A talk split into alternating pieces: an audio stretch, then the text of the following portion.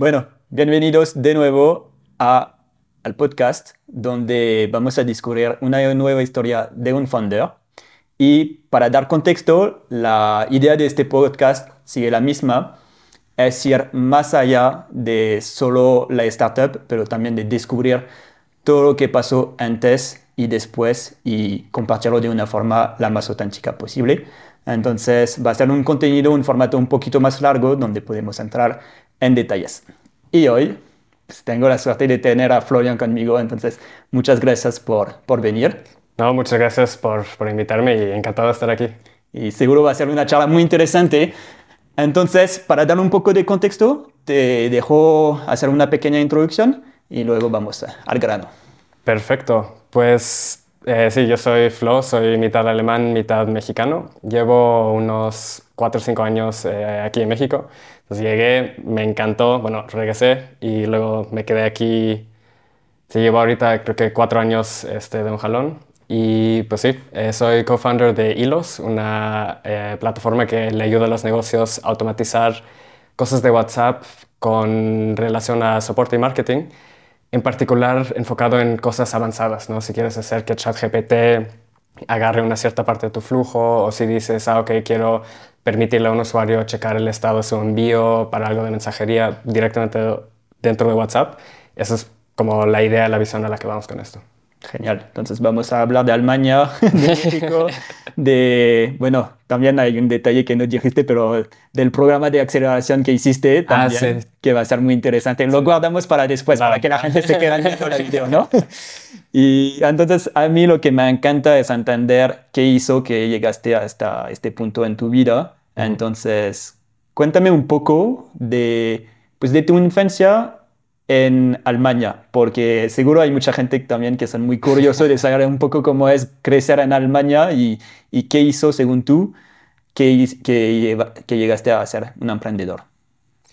Ok, sí, digo, la verdad es que no viví tanto tiempo en Alemania, este, porque de hecho mis papás se mudaban mucho, así cualquier proyecto que había dentro de la empresa de, oye, alguien quiere irse a Tailandia, mis papás y yo, yo, yo, yo, yo. Entonces nos tocó, bueno, nací en Alemania, estuve ahí dos años, luego vivimos en Tailandia por tres, cuatro años, ahí nació mi hermano. Luego me fui a, bueno, nos fuimos a Nueva York, estuvimos ahí dos, tres años, luego a Alemania, cuatro, cinco. Y luego la parte que más como me marcó, digamos, es de 12 a 18 estuve en eh, Shanghai, en China hice la universidad en Inglaterra y luego básicamente me vine a México, estuve un año en Alemania y ya me quedé aquí. Ok, muy interesante. Entonces, eres alemán del hecho que tu papá es alemán y que tú naciste allá, pero en tu vida, pues sí, has vivido en muchos países, creciste dentro de muchas culturas y entornos.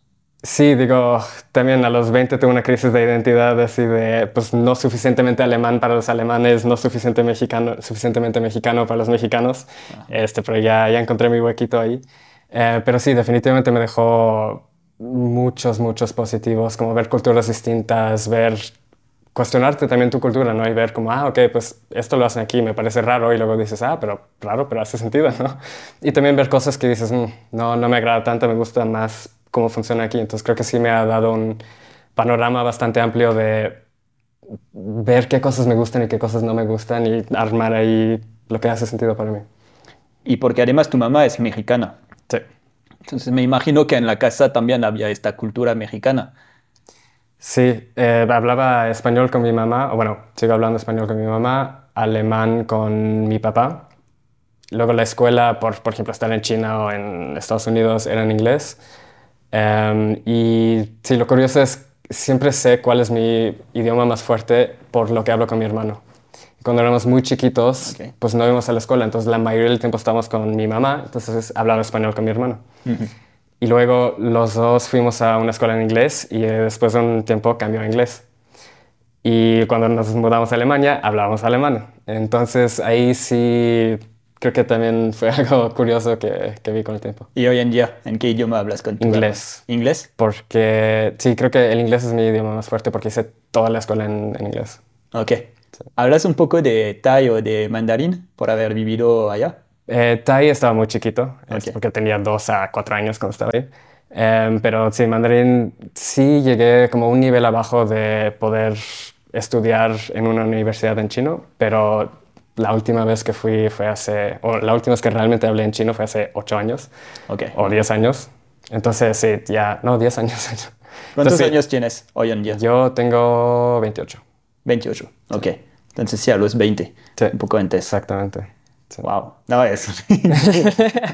Yo siempre me he preguntado qué que sentirse de, sí, de, de crecer en, en, este tipo de, de, vida donde vas viajando por, por todo el mundo y pues sí, está chido, está chido. Sí, digo, creo que definitivamente tiene muchos pluses, lo de los idiomas, lo de las culturas que, que, mencionaba antes.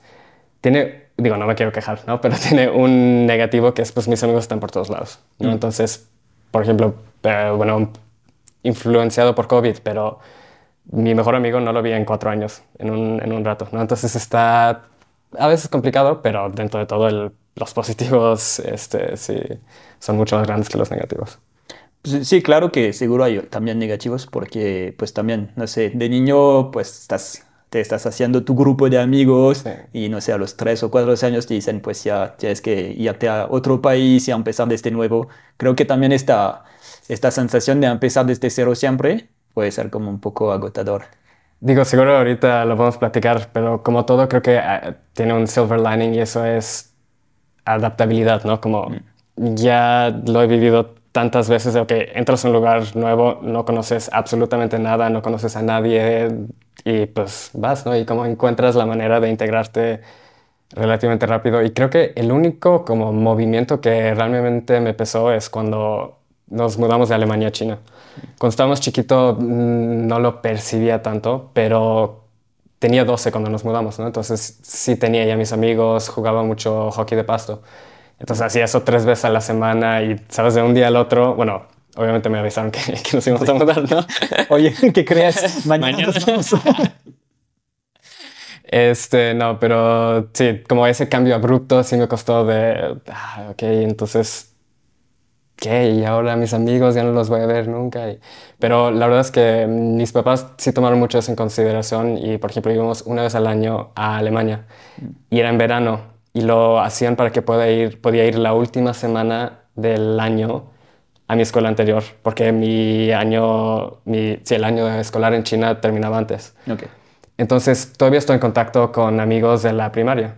Este, hace poco fui a una boda y pues sí, es toma un poco más esfuerzo, pero definitivamente te obliga a decir, ok, qué personas realmente valen la pena estar en contacto continuo y naturalmente con las personas que no tienes un vínculo tan cercano, se, con el tiempo se va como disminuyendo la, la amistad, digamos. Pero creo que eso pasa hasta si te quedas en la misma ciudad.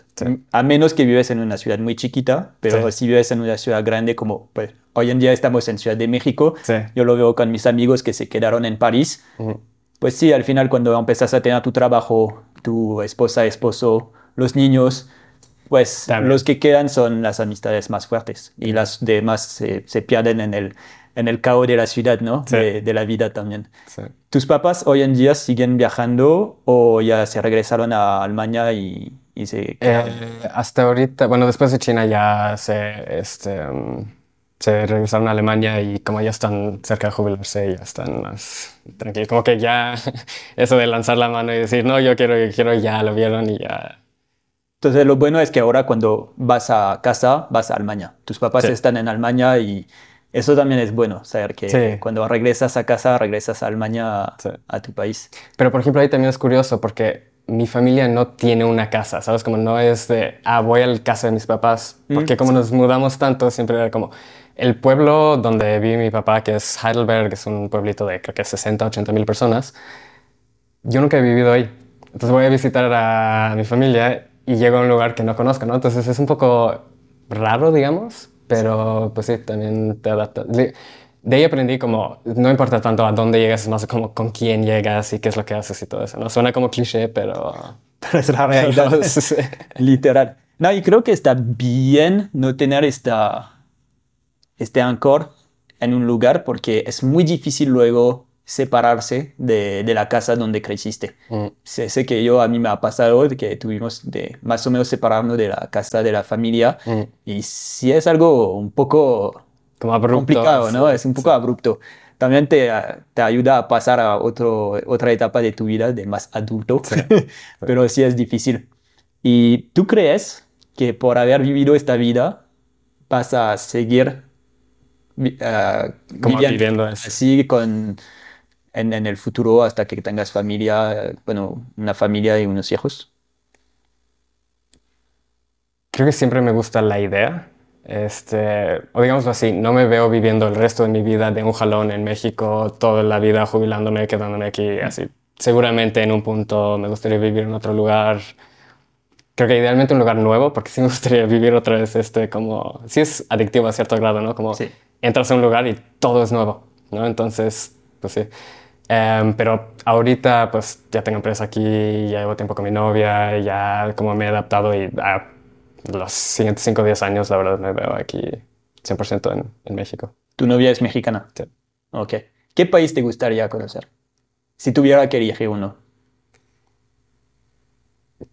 Creo que Portugal o España. Ok. Sí. Yo, yo imaginaba algo más exótico, pero no, Portugal o España.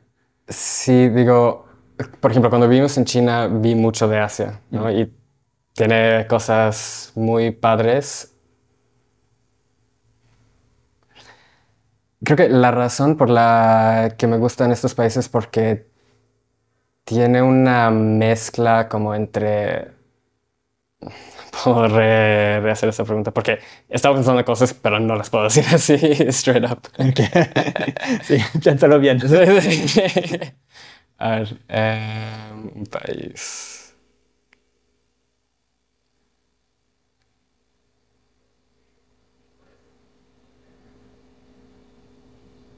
Pues sí, creo que pregúntame otra vez y te voy a decir la verdad, no, no sé. Yo lo he considerado en un momento de regresar a Europa y ir a España, porque para mí España sería seguir un poco cerca de lo que me gusta de, de México obviamente no es México, pero hablar español y la, cultura más latina. Sí, más como ligera, más... Ajá, el clima también, porque pues yo soy del norte de Francia y no es el mismo clima que, que España. Y, pero al mismo tiempo estar en Europa, entonces es más fácil para mí por pues, razones naturales que tengo el pasaporte allá. Si quiero ir a visitar a mi familia, pues es un vuelo chiquito, no hay, no hay cambio de horarios pero al final no. Me quedo aquí. Pero si tuviera que regresar a Europa, sí creo, creo que sería España o Portugal. Me encanta Portugal, solo que no hablo portugués, entonces sí. pero la verdad es que fui hace poco a la boda de, mi amigo de la primaria y me quedé en un Airbnb con un policía jubilado que como lo hacía porque estaba aburrido, este, entonces me quedé en su casa y él hablaba en portugués y yo le contestaba en español. Y si hablábamos los dos suficientemente eh, lentos, sí podíamos comunicarnos. Y sí, obviamente había una que otra palabra que era como, oye, ¿esto qué es? Y cambia drásticamente de, portugués a español. Pero hablando lento y como teniendo en consideración esto, sí me sorprendió, la verdad. Ok, entonces si vamos no estaríamos muy perdidos, ¿no? Podemos sí, aprender.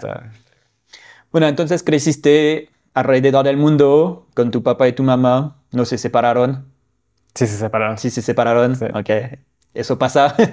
Hoy en día es muy común. Uh, tienes tu hermano.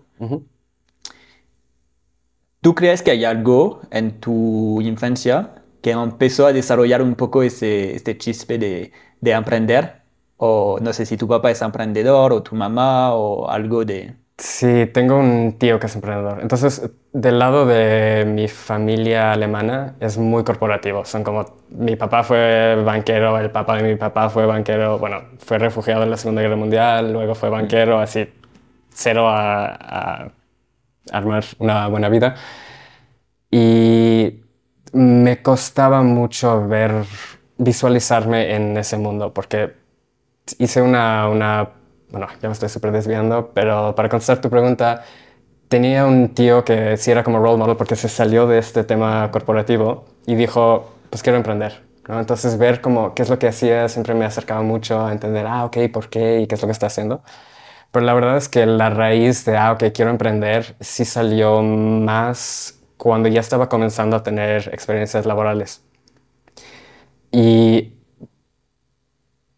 las primeras las tuve en corporativos y veía como que los primeros dos meses es súper emocionante, todo es nuevo, estás aprendiendo y al final era de un internship de tres o seis meses, ya no me acuerdo bien, ya estaba haciendo exactamente lo mismo, ya sabía cómo hacerlo, que hacía mi chamba en dos horas, lo dejaba así listo en el outbox con el correo ya hecho de, mira, esto es lo que hice hoy. Y estaba cumpliendo, trabajando dos horas al día.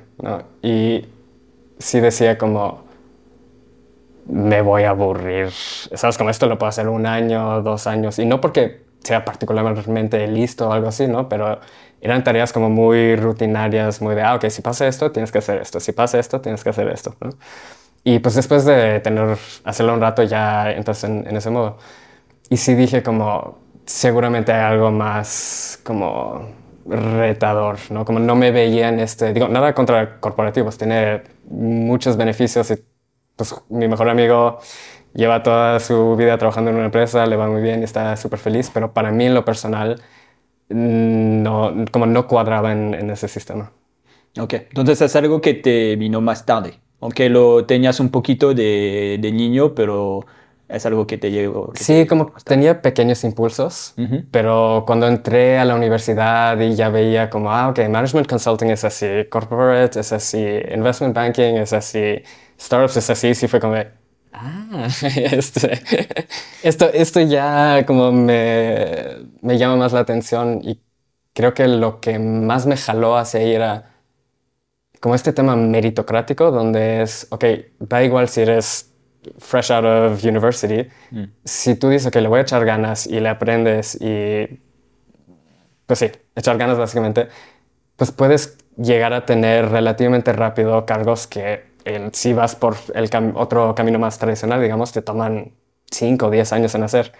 Entonces eso para mí sí era como, ok, yo ahorita tengo ganas de hacer cosas, a lo mejor en un futuro que algo más tranquilo, quién sabe, pero ese era para mí como el shortcut casi, casi, de decir, sí, esa idea como de, ah, eh, trabajar cinco años, subir de puesto, luego otros cinco años, subir de puesto, luego otros cinco años, luego te jubilas como casi casi me deprimía así para mí esa visualizar esa ruta. Mm. Sí, no es es muy personal, pero en general los emprendedores comparten esta esta personalidad y esta visión que no les corresponde, que no significa que no sea buena, pero no les corresponde y hay que hacer algo que, que te corresponde al final. Sí. ¿Qué tipo de alumnos eras? ¿Equipo buen alumno o equipo rebelde? Um, yo era así un estudiante, no sé, bueno, en México es de, de 1 a 10, ¿no? Sí. Bueno, creo que es de 1 a 10 y de lo que entiendo, como con 8 para 10, bueno, lo voy a decir en el inglés y ya, si ten dudas me avisan. sí, yo estudié aquí además en la, en la Ibero. no te acuerdas, Sí, creo de 1 a 10, digamos de 1 a 10 y tienes que tener arriba de 6. 6. 8. Entonces pon tú que yo era un estudiante de 8, pero era o 4 o 10. Ok. Y luego, eh, bueno, como hace un año me, me dijeron que tenía eh, déficit de atención y ya todo hizo mucho más sentido, ¿no? Entonces las cosas que me interesaban, mm. me clavaban, ¿no? Y si no me interesaba ese tema particular, era muy, muy complicado trabajar, trabajar en eso y así. Ok. O sea, entonces, este no ayuda mucho a a ser alumno perfecto, ¿no? Porque para ser alumno perfecto tienes que clavarte en todo, no demasiado, pero estar bueno un poco en todo, ¿no?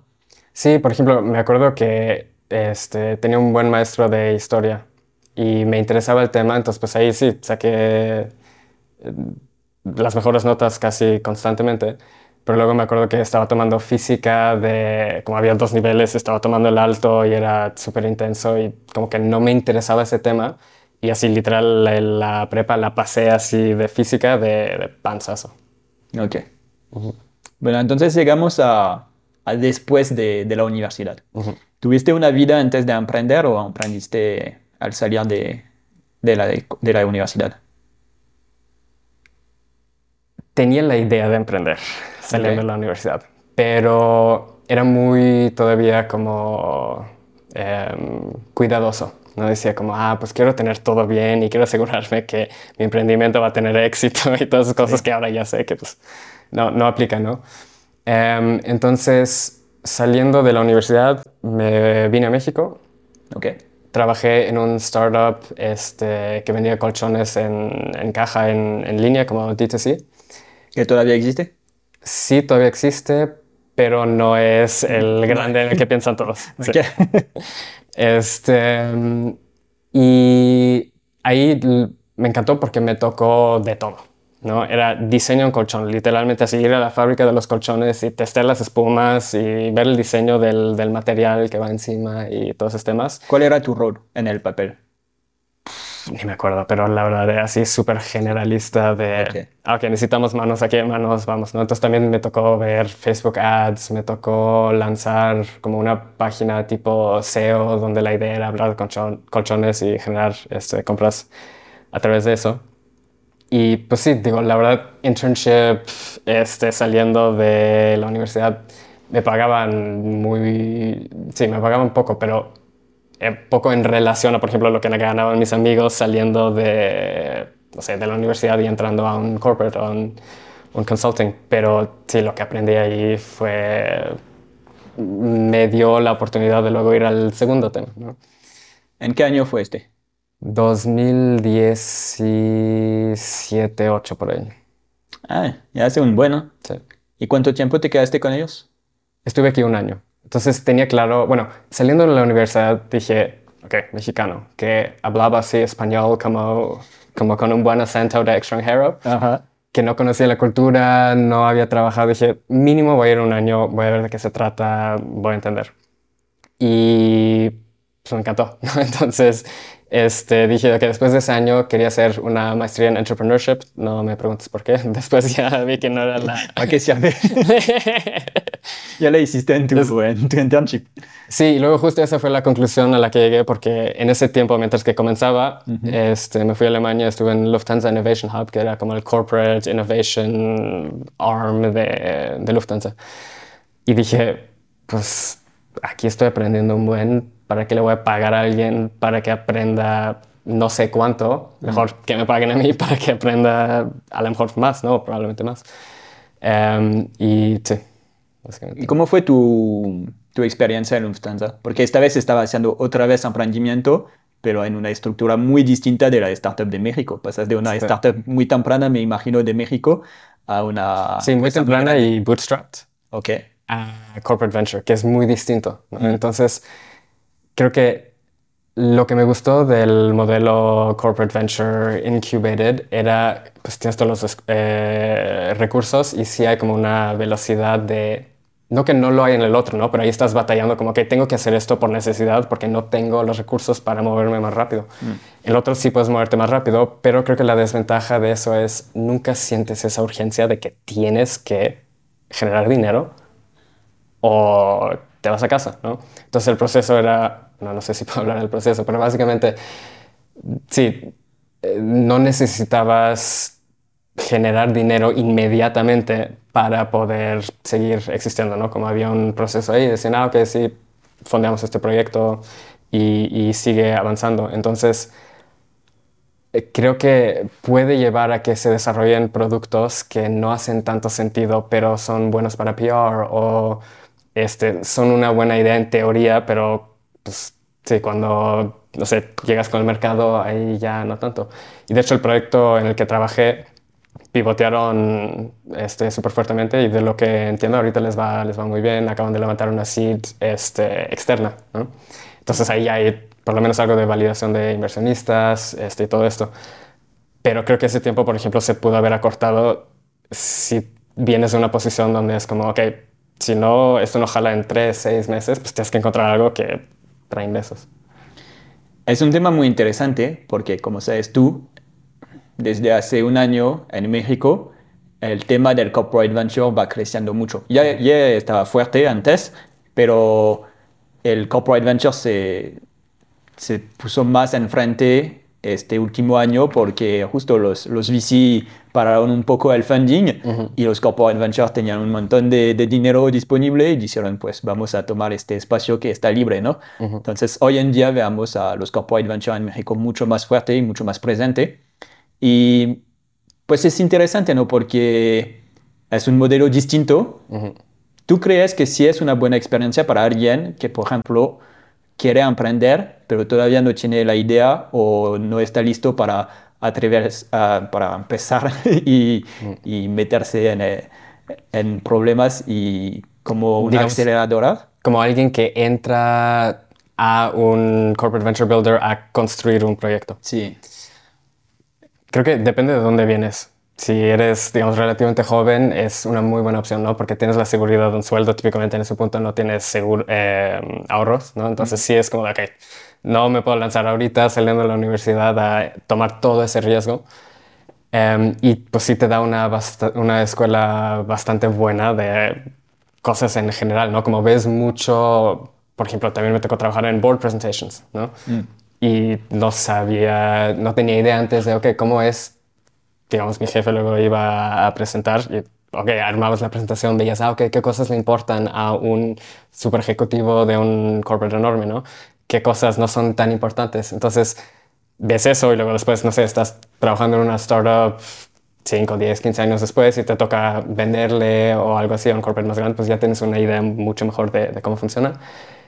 Creo que lo único donde hay que tener cuidado es los incentivos, mm. porque puede ser... Corporates se mueven de una manera distinta, ¿no? Este, si tienes un proyecto que dura seis meses para un corporate, eso es, está bien, ¿no? Es normal, es, cumple su función porque hay, hay, que ser mucho más cuidadoso. Pero si, por ejemplo, tienes un proyecto que estás haciendo con un corporate y estás poniendo todos tus huevos en una canasta, ¿no? Tú siendo emprendedor, y luego, no sé, se va una persona y ya cambian las prioridades y ya no se lleva a cabo, pues está, está muy complicado, ¿no? Em, entonces, regresando al, al, Sí, definitivamente lo haría otra vez. este, em, pero sí, creo que no, no haría toda una carrera ahí justo por como este safety net. Creo que si tienes que quitarle en algún punto el safety net para tener esta velocidad así velocidad hacia resultados ¿no? Porque ahí también tenemos mucha velocidad, pero si no tienes tanta esta presión de, oye, ¿de dónde va a venir la nómina para los siguientes dos, tres meses? Si lo ves de una manera distinta, le puedes dedicar más tiempo a un proyecto que eh, medio está jalando, pero todavía falta ver. Además del safety net, es muy importante que yo siento que lo más, lo más tiempo tienes este safety net, esta seguridad, lo más difícil es quitarlo. Porque no sé, si lo tienes durante 10 años, hasta tus, digamos, 30 años, yo lo veo. Tengo amigos o conocidos que me hablan de emprender desde mucho tiempo, pero tienen unos buenos trabajos, no tan complicado. Sí trabajan, pero ya saben cómo hacer su trabajo, hacer su chamba. Tienen un buen salario ahora y pues creo que 9 de 10 no van a emprender nunca porque es súper difícil. Es como decirle, como, ya tienes este y ni siquiera te lo vamos a quitar, tú te lo tienes que quitar a tú mismo, a ti mismo. Entonces es súper difícil y creo que este no es complicado. Creo que ahí hay dos temas, ¿no? Uno es como la jaula dorada o jaula, jaula de oro, ¿no? Donde pues te puedes salir cuando quieras, ¿no? pero tienes que dejar el, el, oro, digamos, ¿no? Y cada vez te dan más, ¿no? Exactamente, ¿no? Y dices como, ok, en un año pues posiblemente me promueven, entonces voy a tener X más. Y lo segundo es lifestyle creep. ¿No? Entonces, si tú pues entras, o sea, como junior y dices, ah, no, es muy buen salario acostumbrado hasta a ser estudiante, ¿no? Y luego vas, ah, ok, me dieron un aumento y ahora ya puedo, no sé, el coche, los restaurantes, el antro, lo que sea. Y pues sí, cinco años después estás gastando todo lo que entra, tienes un estándar de vida más alto y creo que sí es complicado bajar, bajar un estándar de vida. Y todas las, digamos, los primeros Creo que Flat fue mi primera chamba, digamos, bien pagada, ¿no? Todo antes eran internships. Este, ¿En Lufthansa no te pagaban tanto? Sí, pero digamos que era un internship, ¿no? Entonces era... Ah, era otro internship. exactamente. ¿Te quedaste un año también? Eh, unos siete meses, más o menos. Ok. Em, pero sí, digamos, hoy en día mi gasto personal está casi igual que cuando fui intern. Porque tuve como tanto tiempo de, oye, pues sí, a lo mejor puedo ir de fiesta, pero no me voy a comprar la botella en el antro, ¿no? Este, voy a tomar antes y voy a comprarme dos drinks y así, ¿no? Y como viví tanto tiempo así, pues ya no tengo tanta, este, no sé, no me interesa para nada tener un coche, por ejemplo. Este, sí, creo que eso sí me ha ayudado bastante en tener esa flexibilidad, porque te da libertad al final, ¿no? De decir, ok, pues necesito menos, puedes hacer mucho más cosas que no dependan tanto del dinero y te puedes salir de, esta jaula. Entonces acabas tu internship con Lufthansa y ¿qué haces? Me voy a Flat. Entonces, Entonces regresas aquí. Sí, regreso Flat aquí. MX. Flat MX, exactamente. Con, con Víctor y Bernardo. ¿Cómo encontraste esta oportunidad? Porque Lufthansa lo haces en Alemania. Sí. Sabía que quería regresar a México y digo, ya había algo, pero no estaba tan desarrollado como el, el ecosistema en 2018, no, espera, entré en 2019, finales de 2019. Mm, sí. Digamos, fue antes de este boom de 2021. Sí, sigue temprano. El boom es 2020, 2021. Nada más 2021, porque 2020 es la pandemia. Entonces, sí, el boom es 2021. Sí, digo, Flat en ese punto tenía la seed más grande de la TAM. No sé si todavía sea el caso, ¿no? Pero, entonces, básicamente lo que hice en ese punto era, ok, buscar todas las empresas que habían pasado por YC o habían levantado una seed round y apliqué a todas, agregaba a los recruiters en LinkedIn, les decía, hola, oye, ¿cómo estás? Este, hago esto, me encantaría hacer esto, si están buscando algo de este tipo de cosas, encantado de platicar. Y... Sí, perdón por interrumpirte, pero hasta el momento tuviste dos experiencias muy generalistas. No tenías una especialización. ¿Qué, vendes a, los founders diciendo como, mira, sé hacer un poco de todo, pero o tenías algo que, un fuerte, te habías especializado? No, creo que ser, eh, lo que vendí era ser un muy buen generalista. Ok. Em, por ejemplo, digo, no sé cómo lo, lo perciban Vicky Bernie, pero en las, cuando tomé las entrevistas estaba muy bien preparado. Sabía cuál era el modelo de Flat y había analizado que cuáles son los 5 o 6 comparatives en Estados Unidos. ¿Y cuál es la diferencia entre estos modelos? ¿no? Y en ese momento, no estoy seguro si lo siguen haciendo o no, pero Flat compraba, remodelaba y vendía departamentos.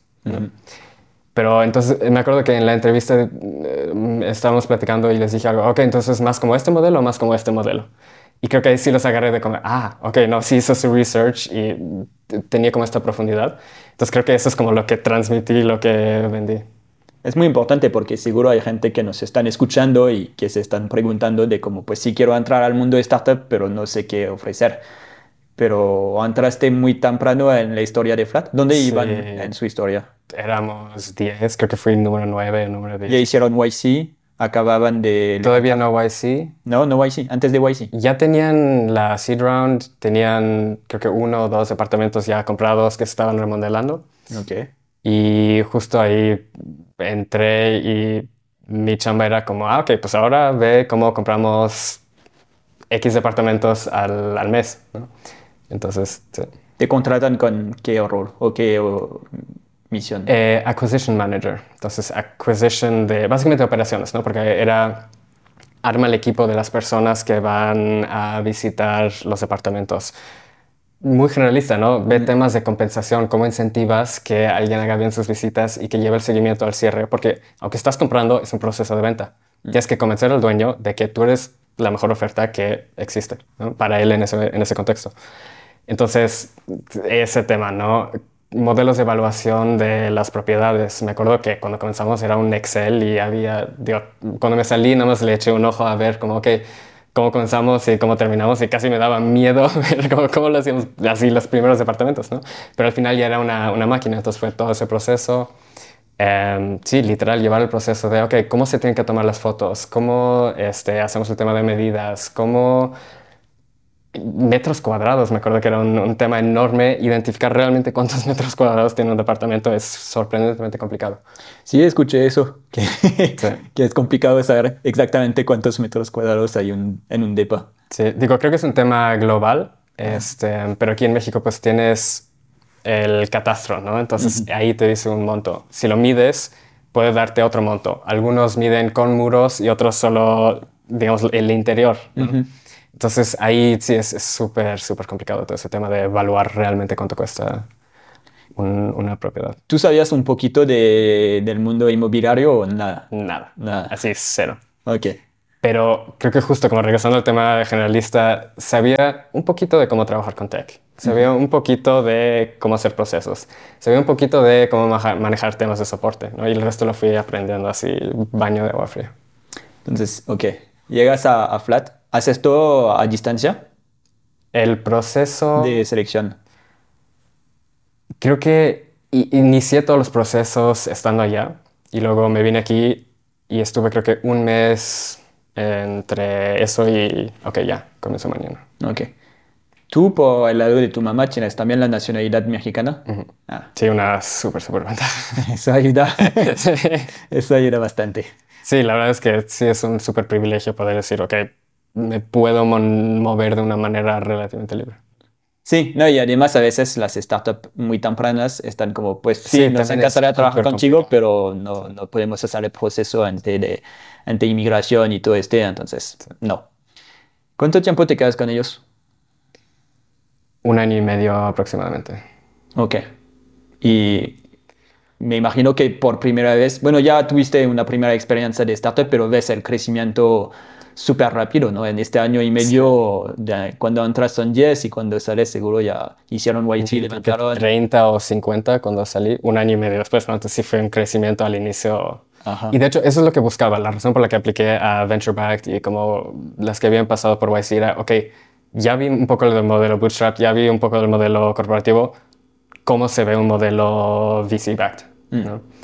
Y entonces sí, es distinto a cada uno de los otros, ¿no? Porque la presión de crecer, bueno, sí, la presión ahí no viene tanto de, ah, ok, tengo que ver de dónde sale el siguiente, la siguiente nómina. También, pero es mucho más, ok, tengo que crecer para mostrarle a los inversionistas para poder levantar la siguiente ronda y hacerlo con márgenes que hacen sentido y todo ese tema. Sí, es una estrategia totalmente distinta. Entonces, antes de empezar, si tuviste los tres modelos distintos de, de hacer una startup. Sí, sí, creo que como esa diversidad de ver varias cosas distintas definitivamente me ayudó. Y entonces después llegamos a, a hilos o hay una experiencia hay, más. Hay un paso entre medio que pues siempre quería emprender, ¿no? Entonces, este, en lo de los colchones conocí a, a una amiga que es eh, diseñadora de UX, etcétera, todo ese tema lo domina. Y dije, pues hagamos algo juntos, ¿no? Entonces, y armamos estuvimos platicando de, ah, qué podríamos hacer, etcétera. Armamos un e-commerce store que vendía mochilas. Entonces fuimos a León, vimos cómo se hace el, el cuero, diseñamos una mochila con un proveedor ahí y pedimos, no me acuerdo si eran 50 o 100 mochilas.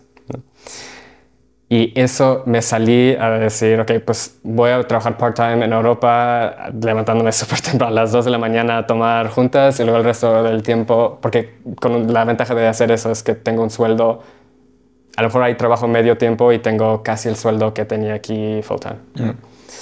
Em, entonces hicimos eso, pero sí, quedan muy bonitas las mochilas, pero como que perdimos el interés, no no estamos apasionados ninguno de los dos de, seguir haciendo eso.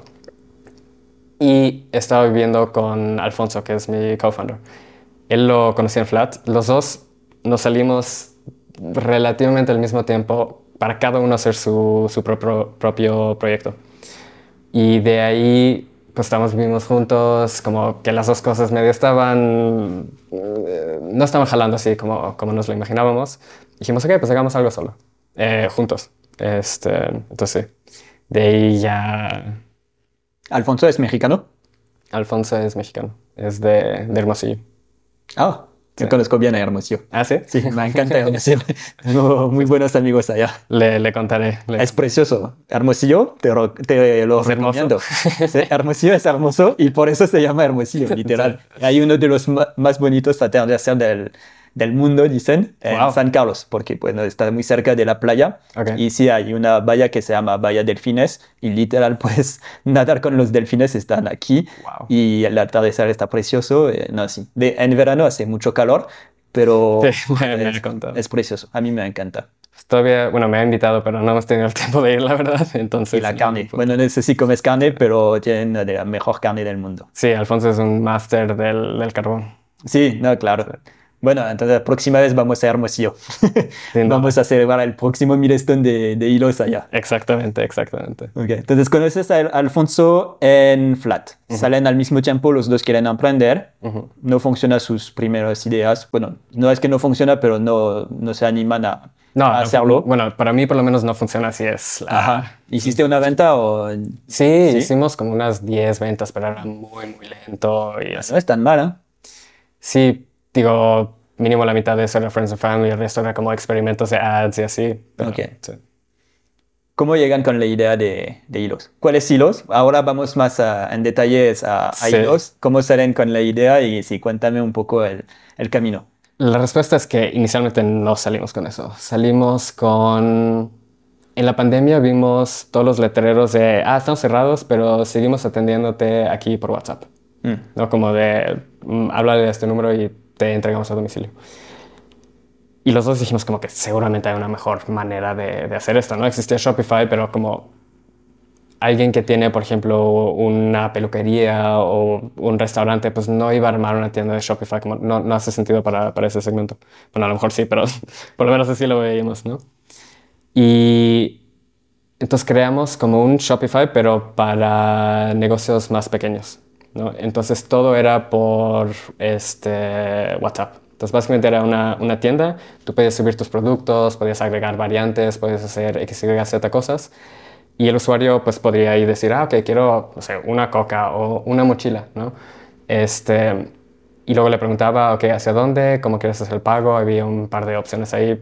Mucho por la naturaleza era, era por efectivo. Y... Um, Sí, entonces con eso, digamos, armamos eso, teníamos ya un par de clientes y aplicamos a YC. Entonces era como, de, me acuerdo que era súper last minute, así, oye, en dos días es la deadline de YC, apliquemos, ¿no? Sí, ok, cool. ¿Solo son los dos con sí, un MVP o ya había un poco de 70 dólares de MRR es con lo que aplicamos, así 7 ceros. 7 ceros, pues está mejor que nada. Sí, creo que teníamos siete clientes pagando 10 dólares o 10 clientes pagando 7 dólares o algo así. ¿Cómo encontraste? Mira, a mí me encanta también el, el inicio, inicio. ¿Cómo encontraste los primeros dólares o los primeros pesos en este caso? Caminando por la calle, como por ejemplo había un restaurante al que iba y le decía, oye, de curiosidad, ¿han pensado esto de menús de QR para que los pueda pedir la gente? Sí, pero pues es un poco complicado porque no sé dónde. Y yo de, ah, ok, pues mira, te enseño esto, estoy trabajando en esto, me encantaría escuchar qué es lo que piensas y si te interesa ya decides si, si quieres o no. Y luego aprendí que esa no es la manera de hacer user interviews, pero este, sí, de ahí básicamente sacamos los primeros clientes y luego lo que también nos funcionó bien, bueno, en general con ese modelo lo que era muy fácil, o no sé si es con el modelo en nuestro caso, era muy fácil hacer que clientes crean una tienda. Pagamos como 20 pesos para que alguien creara una tienda free trial. Lo que era muy complicado era monetizar. Mm.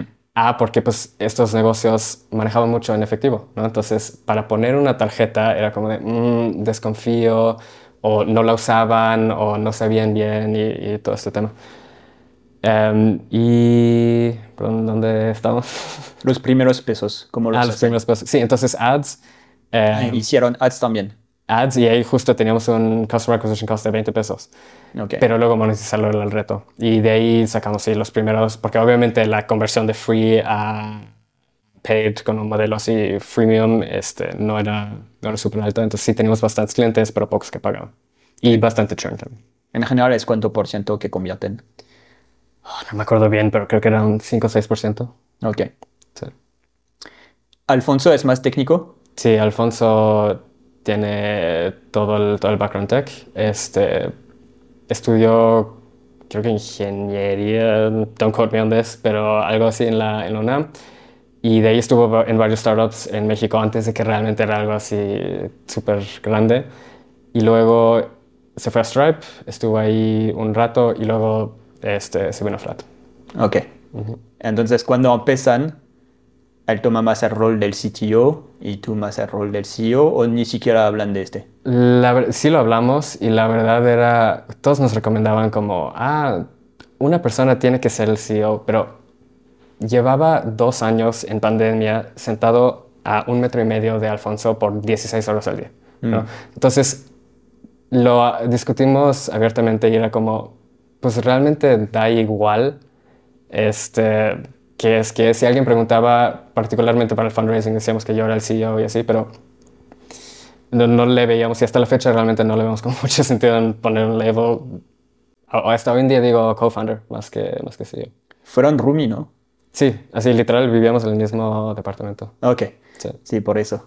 Bueno, lo bueno es que se conocían bien, sí. hasta fuera del trabajo, ¿no? No, y creo que eso es una de las cosas que más nos ha ayudado, porque creo que todos dicen, ah, la razón número uno por la que los startups fallan, pero he visto como tantas eh, founder pairings que se rompen después de un tiempo porque, no sé, a lo mejor no estás dispuesto a hablar tan abiertamente las cosas, ¿no? Mm. O mm, no conoces tan bien a la persona y qué le molesta, qué le funciona, qué necesita, en qué es súper bueno, ¿no? Y pues aquí ya es bastante orgánico, ¿no? Y podemos hablar súper abiertamente de, de, cualquier cosa. Y pues sí, eso ayuda a que cuando las cosas se ponen complicadas, y va a pasar así, 100% eh, guaranteed, que se van a poner complicadas, pero ahí puedes platicar abiertamente las cosas y es mucho más fácil decir, ok, digamos, ahí es como donde se pone a la prueba el co-founder relationship, la cultura que tienes en la empresa, todo, todo este tema. Pero si puedes hablar eso directamente, decir, oye, siento que esto es una discusión que no tendríamos si no nos iría mal. Como es una discusión que no, hace sentido, es, es algo, eh, sí, que no, no, no hace sentido. Y pues eso sí ayuda a decir como, ok, pues mira, siento que tienes la libertad de decir, ok, ¿por qué estamos hablando de esto? Mm. Dime qué es lo que realmente está abajo. Ah, ok, no estamos creciendo, creciendo o este, está muy complicado levantar dinero o lo que sea y ya es, ah, ok, pues cómo te ayuda a levantar dinero, cómo te ayuda a hacer ventas, ¿no? Y ya es mucho más constructivo y creo que sí, si no hubiera vivido con Alf antes de emprender, posiblemente no, no, no seguiríamos como en, en este journey. ¿Y empiezan en la pandemia, en medio de la pandemia? Empezamos, bueno, con esto entramos a YC. La verdad es que no esperábamos entrar a YC. 2020. 2021. Ok, pero ya empezaron en 2020. Sí, creo que en diciembre, cuando estábamos en Flat, como los fines de semana, estábamos haciendo el primer MVP y así. Ok. Este, y como, pero medio on and off, ¿no? Como que, pues, estábamos trabajando, ¿no? Y mm. luego era como de, ah, pues este fin de semana queremos trabajar en esto. No lo estamos tomando como tan en serio, ya que nos, eh, que nos salimos y dijimos, oye, de hecho, vimos un competidor que era como de, ah, ok, eh, en la India que tenía, no sé, había pasado por YC, tenía, no sé, unas 5.000 eh, tiendas pagadas o algo así. Y dijimos, oye, pues esta idea que teníamos no estaba, a lo mejor no estaba tan mala, regresemos y vemos si podemos hacer que, que eso logre. Luego entrando a YC nos dicen, pues mira, no nos encanta la idea, pero creemos en ustedes, creemos que pueden llegar a algo. Y, ¿Tú sabes por qué? ¿Qué les eh, encantó en ustedes? Bueno, no lo sé, creo que es muy complicado este, hablar por YC, pero después de hacer la aplicación tienes una entrevista de 10 minutos. Y de esos 10 minutos pasamos como 7, 8 platicando sobre la decisión de por qué no meter pagos con tarjeta a las tiendas. Y era mucho alrededor de, ah, ok, ¿cómo lo validaste? ¿Con qué clientes hablabas y todo esto? ¿no? Entonces, como creo que, bueno, como muchos ya seguía como las cosas de YC, una de las cosas de las que más aprendí, como toda la teoría de startups, es de una serie de Startup School de 2017 o algo así que está en YouTube. Y hay una persona de YC que habla del tema legal, una persona que habla del tema de cómo armar MVPs, otro de XYZ. Y entonces, pues, esto de talk to users y iterate fast y todos esos temas, pues ya los traíamos los dos medio intuitivos. Entonces, creo que eso es lo que les gustó. Y también el pairing de ah, persona técnica y persona no técnica que puede vender, que puede ver temas su producto, etc. Ok. Si tuviera que adivinar, ¿no? Porque al final del día, no sé. Sí, tiene sentido. En general es lo que buscan. Mm. Y está buena esta, esta serie. Sí. Yo la, yo la vi y la recomiendo. Es que CYC está compartiendo buen contenido gratis y de, de, muy buen valor. Sí, digo, sin duda también aprendes más estando dentro de YC, pero tampoco es así que digas, entras y te dan todos los secretos y la llave. Es como mucho ya está públicamente ahí. Es, vamos a aplicarlo y... Del lado teórico. ¿Cuál es entonces el beneficio número uno de, de hacer YC? Creo que en este tema en particular tienes más contenido de cosas profundas. ¿no? Entonces, por ejemplo, pues como es una comunidad cerrada, digamos, pueden compartir cosas más abiertas, ¿no? Entonces vas, cuando pasas por YC, hay pláticas de Airbnb, creo que es casi siempre la primera que hace el, kickoff, y luego escuchas de otras historias de emprendedores, pero como saben que no has grabado, pueden decir cosas como, oye, no hagas esto por X, Y, Z, que a lo mejor no pueden poner sus videos ahí, ¿no? Ok. Em, y luego la comunidad. Entonces, de hecho, de mis mejores amigos que tengo hoy en día de la Ciudad de México son con los que pasé por el batch de, de juntos. Porque nos, era remoto porque pandemia. Entonces nos juntábamos cada dos semanas una hora este desayuno antes de que eran las llamadas de, ah, mira, como estas que te cuento de viene un emprendedor y práctica de X, Z. Y era muy liberador porque básicamente siempre está, ¿puedo decir groserías? Seguro. siempre estás comiendo mierda. Hacia afuera digo, ves estas historias de, ah, que levantaron o iniciaron y hockey stick directamente, la gran mayoría, así el 99% de los startups no la vive así. Entonces, escuchar, bueno, a ver que todos están pasando por una versión de lo mismo y posiblemente hasta pasando por los mismos problemas por las que, que ya habían pasado o están pasando al mismo tiempo, pues ayuda muchísimo, ¿no? Porque ya puedes ver, ok, mira, ellos lo están resolviendo así y también no te sientes tan solo, ¿no? Dices como, fuck, ¿por qué no puedo hacer que esto crezca? ¿O que, por qué no me están comprando? ¿Por qué me falla esta parte? Y pues sí, dices, a ellos también le está pasando esto, a esta persona también le está pasando esto, etc. Sí, sí, porque a veces piensas que el problema eres tú y piensas que solo te pasa a ti, cuando al final te das cuenta que es un problema más normal que, que le pasa a todo el mundo, ¿no? Y te da esta, también esta esperanza de que pues sí lo puedes solucionar y, y creo que también como todos los ejemplos que vemos o escuchamos de startups son los success cases. Mm. Cuando alguien cierra una empresa, bueno, hay un trend ahorita que aplaudo mucho, que es gente que cierra una empresa que hace un postmortem y dice, oye, esto es la razón que yo creo por la que falló esto. Mm. Y creo que eso ayuda muchísimo en este tema en particular, porque ves Sí, una historia un poco más auténtica ¿eh? que nada más el así, hockey stick, PR, no, eh, noticia PR, noticia PR, noticia PR y solo los highlights, ¿no? Y la verdad es que no es así. Digo, creo que el ejemplo siempre es así, ves este, The Social Network de, de la historia de Mark Zuckerberg y sabes la escena de, you know what's cool? What would be cool? A billion dollars. Y no es así. Estás trabajando todo el día, estás hablando con clientes, estás haciendo las cosas que nadie quiere hacer, estás batallando con nómina, IMSS, cómo contratas a alguien, cómo hacer el proceso, todo. Así es. Es complicado. es complicado y hay que decirlo si es complicado. Se ve, se ve bonito de afuera, eh, se ve bonito en la portada de, de un Forbes magazine. Exactamente. Pero al final la realidad es, es otra, ¿no?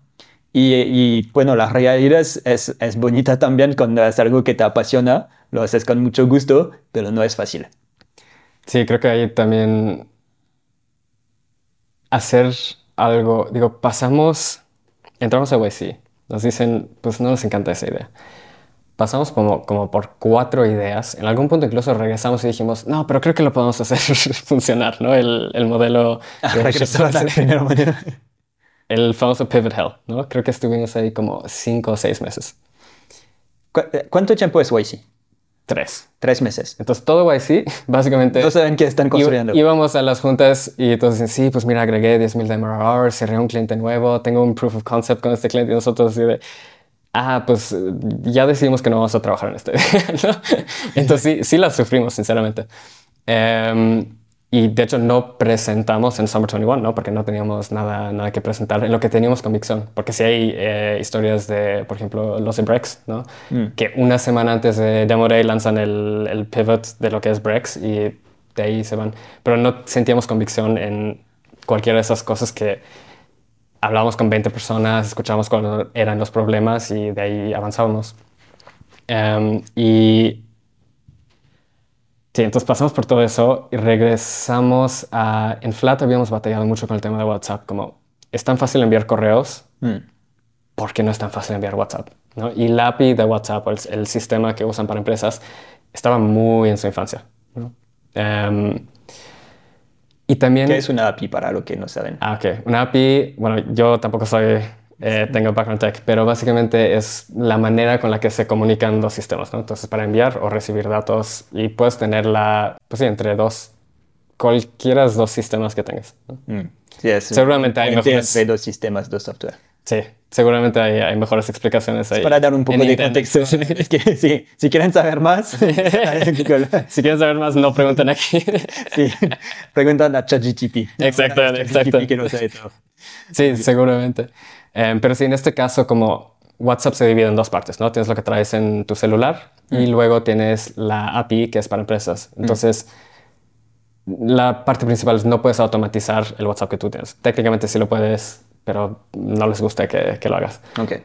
Porque en la, en la, API te cobran por interactuar con, con tus clientes. ¿no? Y básicamente es un endpoint de código. ¿no? Entonces tú tienes que armar toda la infraestructura. Es decir, no hay un interface, un inbox donde tú puedes ir a contesto. Tienes que armar todo, pero la ventaja es que puedes armar exactamente lo que quieras. Entonces, habíamos visto ese problema de, ok, es complicado, también lo vivimos en esa idea inicial con la que aplicamos a YC, que pues teníamos que enviar al final del día el pedido por WhatsApp. Mm. Entonces teníamos que estructurarlo, a lo mejor pedían tres cosas, entonces eran un mensaje, perdón, así, a lo mejor eran diez, entonces así, ¿no? Y tienes que ver cómo funciona todo eso. Y del otro lado, pues cuando me fui de China es cuando comenzó a crecer, a explotar WeChat. Ok. Entonces sí tengo algo de contexto, estoy bastante desactualizado, pero tenía algo de contexto de lo que se puede hacer con una aplicación que comenzó siendo WhatsApp. Y ah, tú quieres decir que en China ya habías visto del WeChat. Entonces sabías que pues hay este potencial porque en China habías visto el WeChat y que aquí empieza la tendencia de usar WhatsApp para todo. Sí, digo, ya estábamos usando WhatsApp para todo, ¿no? Así Sí, desde muchos años aquí. Sí, exactamente. Solo hay Europa que empezó a usar WhatsApp hace un año, pero aquí ya lo están usando. Desde... Los late followers ahí en Europa. sí. sí em, entonces veíamos como... Yo descargué WhatsApp por primera vez en México. En México. En México, hace 10 años, mi primera vez en México, hace 10 años. Y sí, pues aquí conociendo a americanos y todos como, ah, ¿tienes WhatsApp? ¿Tienes WhatsApp? Sí, como, Te paso el Messenger. sí, tenía el Messenger y no, luego regresé a, Francia y no lo usé durante años hasta regresar de nuevo aquí. Entonces aquí sí ya es, era muy, muy común. Todo se construyó con WhatsApp. Sí.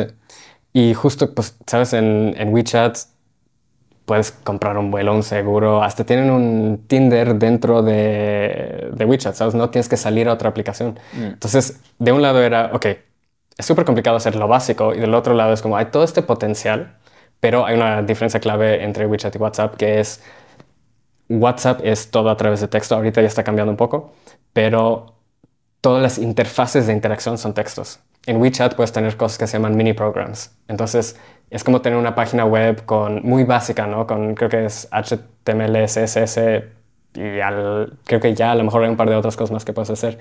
Pero puedes crear tus propias interfaces. Mm. Por ejemplo, si quieres sacar una fecha de WhatsApp, ¿no? Alguien te dice, ah, oye, quiero agendar una cita. Pues no puedes mostrarle un calendario. Mm. Entonces, ¿cómo sacas esa información? Entonces, eso era como el reto que nos que vimos muy al inicio. De hecho, platicamos de WAF, ¿no? WhatsApp as a frontend, porque sí tenemos esta ah. visión de, ok, tienes tu backend, ¿no? Que dice, ok, em, no sé, tomemos algo como Conflat, por ejemplo, ¿no? Si tú dices, ok, acá tengo todos los datos de qué procesos de compra hay, qué procesos de venta, en qué estado está, no sé, si alguien quiere recibir una oferta, pues entre que fuimos a visitar un departamento y recibimos una oferta, hay tiempo, ¿no? Y la idea era como, ok, pues que tú puedas armar tus interfaces, pero con texto, ¿no? Decir, ah, ok, pues puedo preguntar cuál es mi estado. Perfecto, ¿cuál es tu número de cliente o tu número de proceso o lo que sea? ¿Cuál es la propiedad? Consultar en la base y decir, ah, este, tu em, oferta de, de, compra está en revisión o algo así, ¿no? Le faltan tres días para que salga. Y pues sí, tuvimos que bajar un poco eso porque eh, era muy temprano para lo que estaba. Ok. Y sí había como interés de hacerlo, pero simplemente la, la tecnología no estaba ahí y nos llegaban muchos clientes que decían, armé una app, nadie la descargó.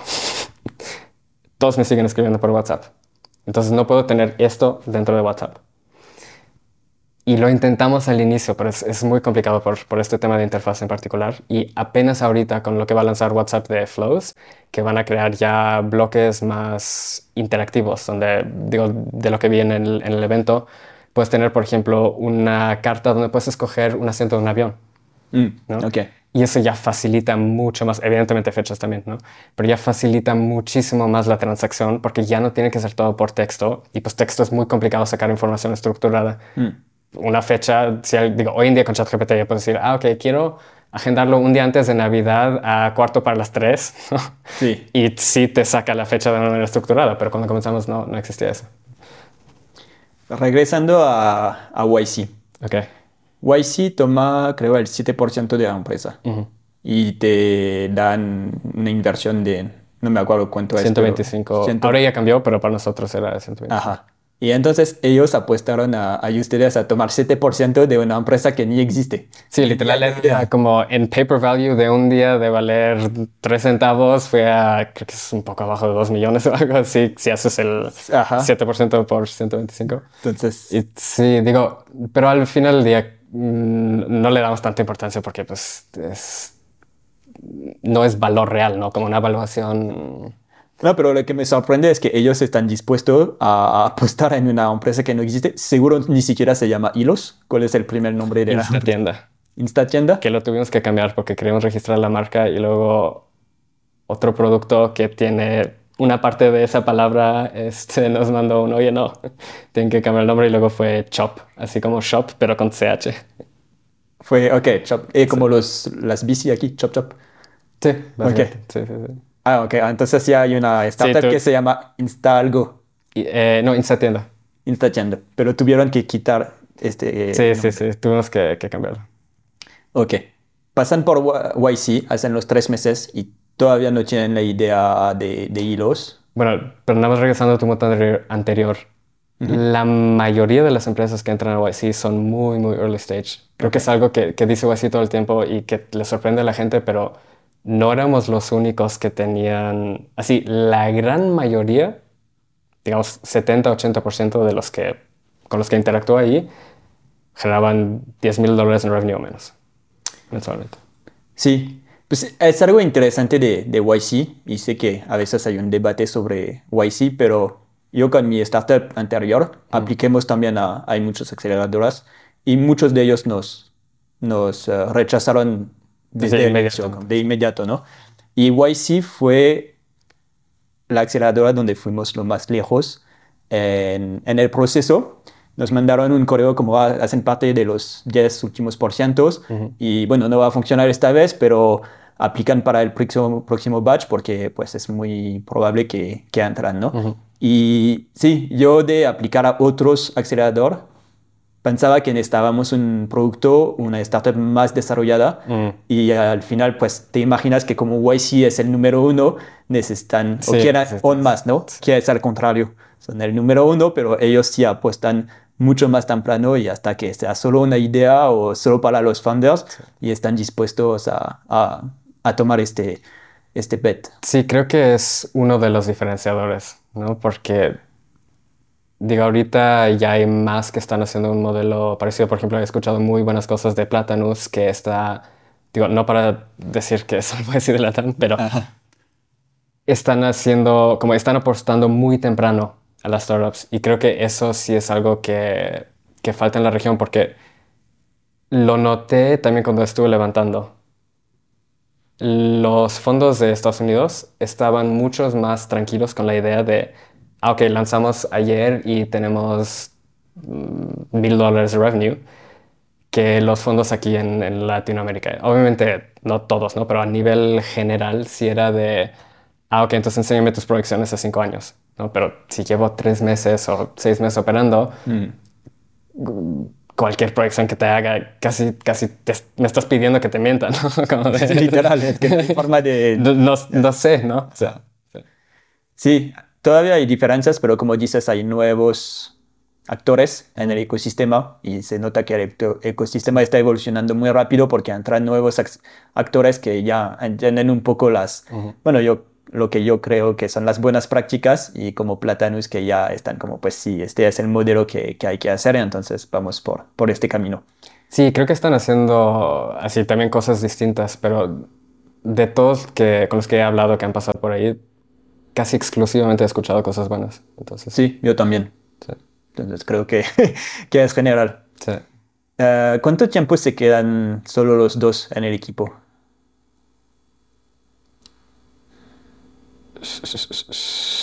La verdad no sé. Me acuerdo que teníamos a alguien muy al inicio.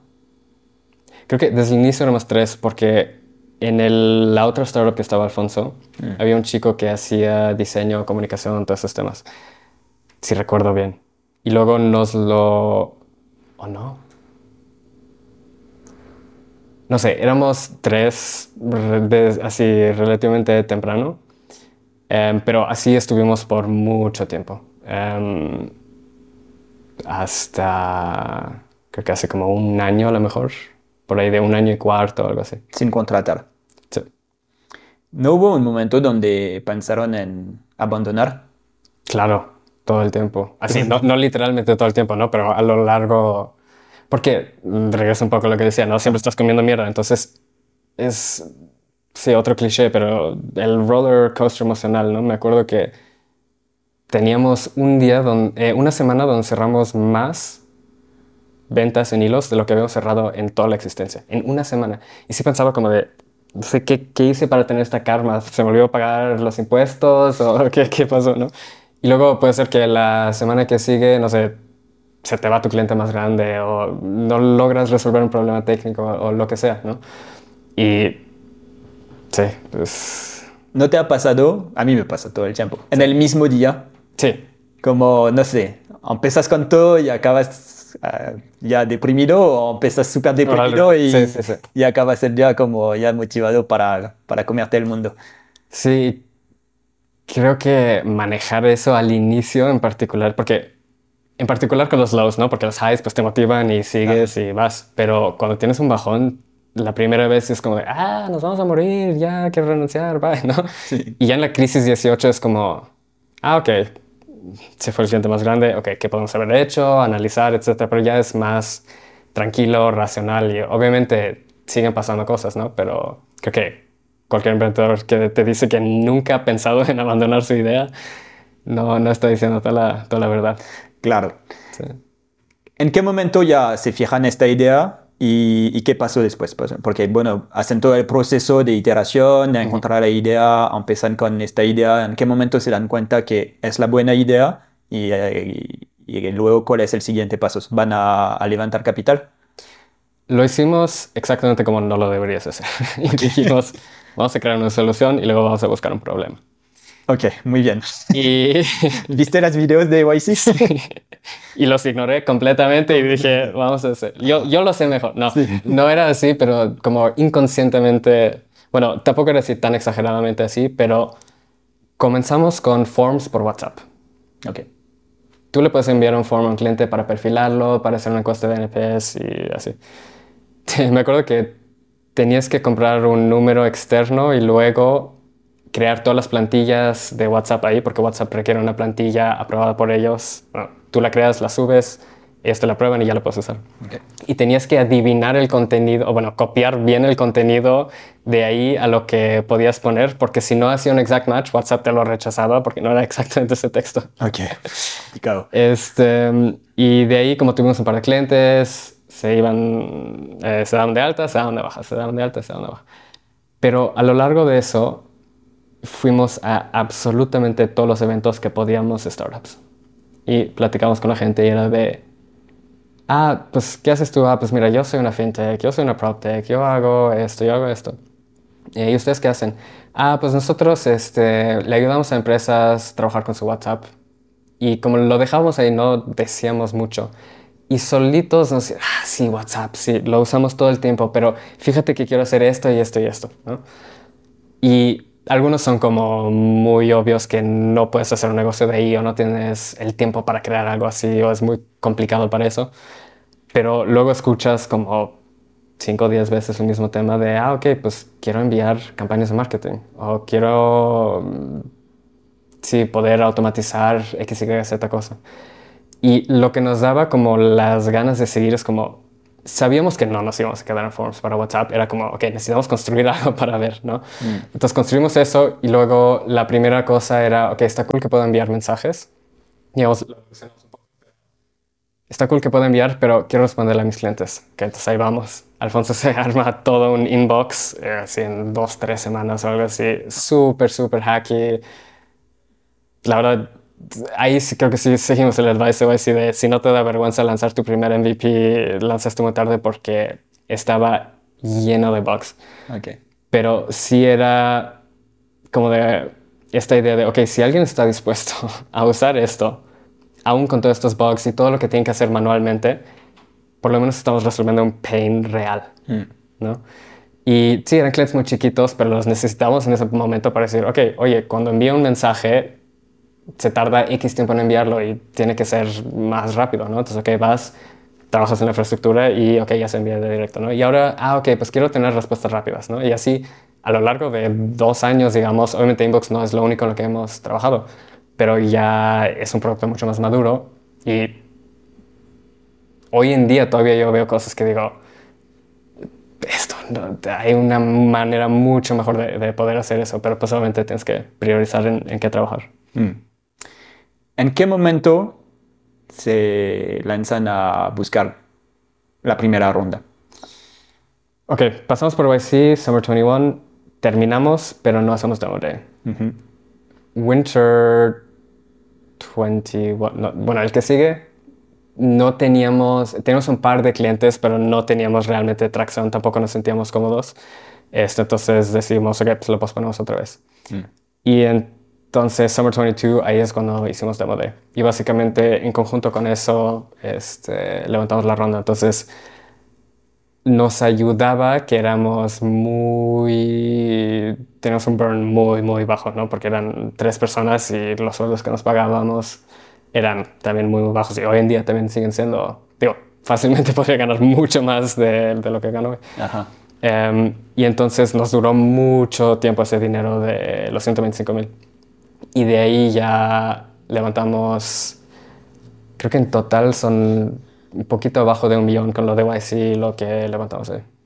La Preside que hicieron en el Demo Day. Exactamente. Entonces teníamos como un tercio entrando a Demo Day, con Demo Day, así en la semana después, digamos, ya estamos en dos tercios y luego ya el resto fue un poco más long tail, pero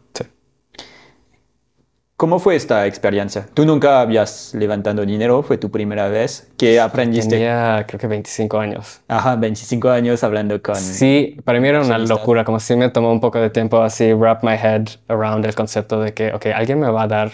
Nunca había visto esa cantidad de dinero así fuera de, no sé, en películas o algo así, ¿sabes? Digamos un millón, levantaron un millón. Digamos un millón, ¿no? Que alguien me dé un millón para hacer lo que yo quiero, así como esa idea, si me hubieras preguntado dos, antes, dos años antes, digamos, cuando estaba en Flat o antes de entrar al Flat, he dicho como, pues, jaja, ¿no? Entonces sí fue como un poco surreal, pero también el reto es divertido, ¿no? Es como que estás viendo algo nuevo, toda la adrenalina, todo el rush, todo eso. Las primeras user eh, investor pitches evidentemente fueron, fueron terribles, ¿no? Pero de ahí vas aprendiendo que, qué les importa a ellos, qué preguntas te hacen, cómo haces tu pitch, en qué cosas ves que le tienen interés, en qué cosas los ves como así o en su celular. ¿no? Entonces ya aprendes a tunear como tu historia que cuentas. Y sí, no sé si hay algo ahí en particular. ¿Pitchaste en persona o en línea? Todo en línea. ¿Fuiste a, a, YC una vez? De hecho, nunca, creo que he ido una vez a San Francisco, pero hace muchísimo tiempo. ¿No tienes tu foto con...? Sí, no, algún día voy a ir y me voy a sacar la foto y ahí tendré otra. Sí, entonces todo en línea, entonces pichaste en todo línea. En, inglés, ah, ¿pichaste a solo fondos de Estados Unidos o también fondos latinos? Eh, ambos. Okay. Y en tu cap table, entonces, ¿puedes compartir quién está en tu cap table? Sí, este, YC también está 500. Em, tenemos a dos otros fondos que le metieron, como tres otros fondos le metieron en total unos 350 y el resto fue casi todo de ángeles. Entonces, bueno, ángeles y este, creo que se llama un SPV, donde, no, no es un SPV, este, un Podemos cortar esto. Eh, ¿Cómo se llama? El syndicate. Ah, el syndicate. Sí, que son grupos de business ángeles. De ángeles. Exactamente. Entonces, tres, sí, como creo que un poco menos de la mitad fue ángeles o syndicate. Ok. Este, y sí, la verdad, creo que estoy muy feliz de tener a tantos ángeles porque son los que más me apoyan. Así de oye, veo esto, ¿has pensado en esta cosa? O, oye, está complicado ahorita, pero síguele y vas, ¿no? Como es... Me identifico mucho más con, es, con, con esos eh, ángeles que típicamente también han emprendido. Mm. Y de hecho, creo que solo hay un fondo que está hecho por personas que no han emprendido. Y creo que eso hace una diferencia muy grande porque incluso yo lo veía que antes cuando estaba en flat decía como, ay, ¿por qué no hacen esta cosa? Y yo soy tan inteligente, ¿no? Pero mm. dices como, ah, pues seguramente hay una mejor manera de hacerlo. Pero luego ves la realidad, ¿no? Y ves que sí, hay una mejor manera de hacerlo. Pero también hay 50 prioridades que están compitiendo por tu tiempo. Entonces, hacerlo así, de esta manera manual en este momento, es la mejor manera de hacerlo. ¿no? Este, y ese como contexto de alguien que te invierte, que ha vivido esa experiencia, ha vivido el, el roller coaster del que hablamos, es muy distinto a alguien que, por ejemplo, viene de un background más financiero, donde, pues sí, entienden como muy bien todo el tema de márgenes y cómo tienes que crecer y temas financieros, pero en esa fase inicial lo que más importa es como ese, ese nuance de, ok, ¿estás creando algo de valor o no? Como te estás acercando a eso de crear algo de valor o no si tienes márgenes, obviamente positivos, bien. Mejor. Pero como eso no es el punto para optimizar tu margen, optimizar tu fund, no sé qué más, ¿no? Como cosas en las que estos inversionistas que a lo mejor tienen un background más financiero tienen más experiencia para poder ayudarte ahí. Entonces, para esa etapa sí estoy muy feliz que tenemos muchos eh, ex emprendedores o emprendedores activos en, en la ronda. ¿Y todos se acercaron a ustedes por hacer el demo day o tú tuviste que ir a buscar inversionistas? No, eh, fue un mix. Entonces lo que hicimos es armé una lista de todos los fondos, inversionistas, ángeles, gente que sabía que invertía, que tenían fit. Entonces, por ejemplo, si no invertían en Latinoamérica, pues no. Si solo hacían marketplace, pues tampoco. ¿no? Mm. Em, y de ahí busqué personas que conocía a través del portfolio o este, a través de YC o a través de cualquier conexión que tenía. Decir, ok, esta persona me podría hacer una intro con ellos. Mm. Y de hecho comenzamos con eso. Entonces mandé muchísimos correos.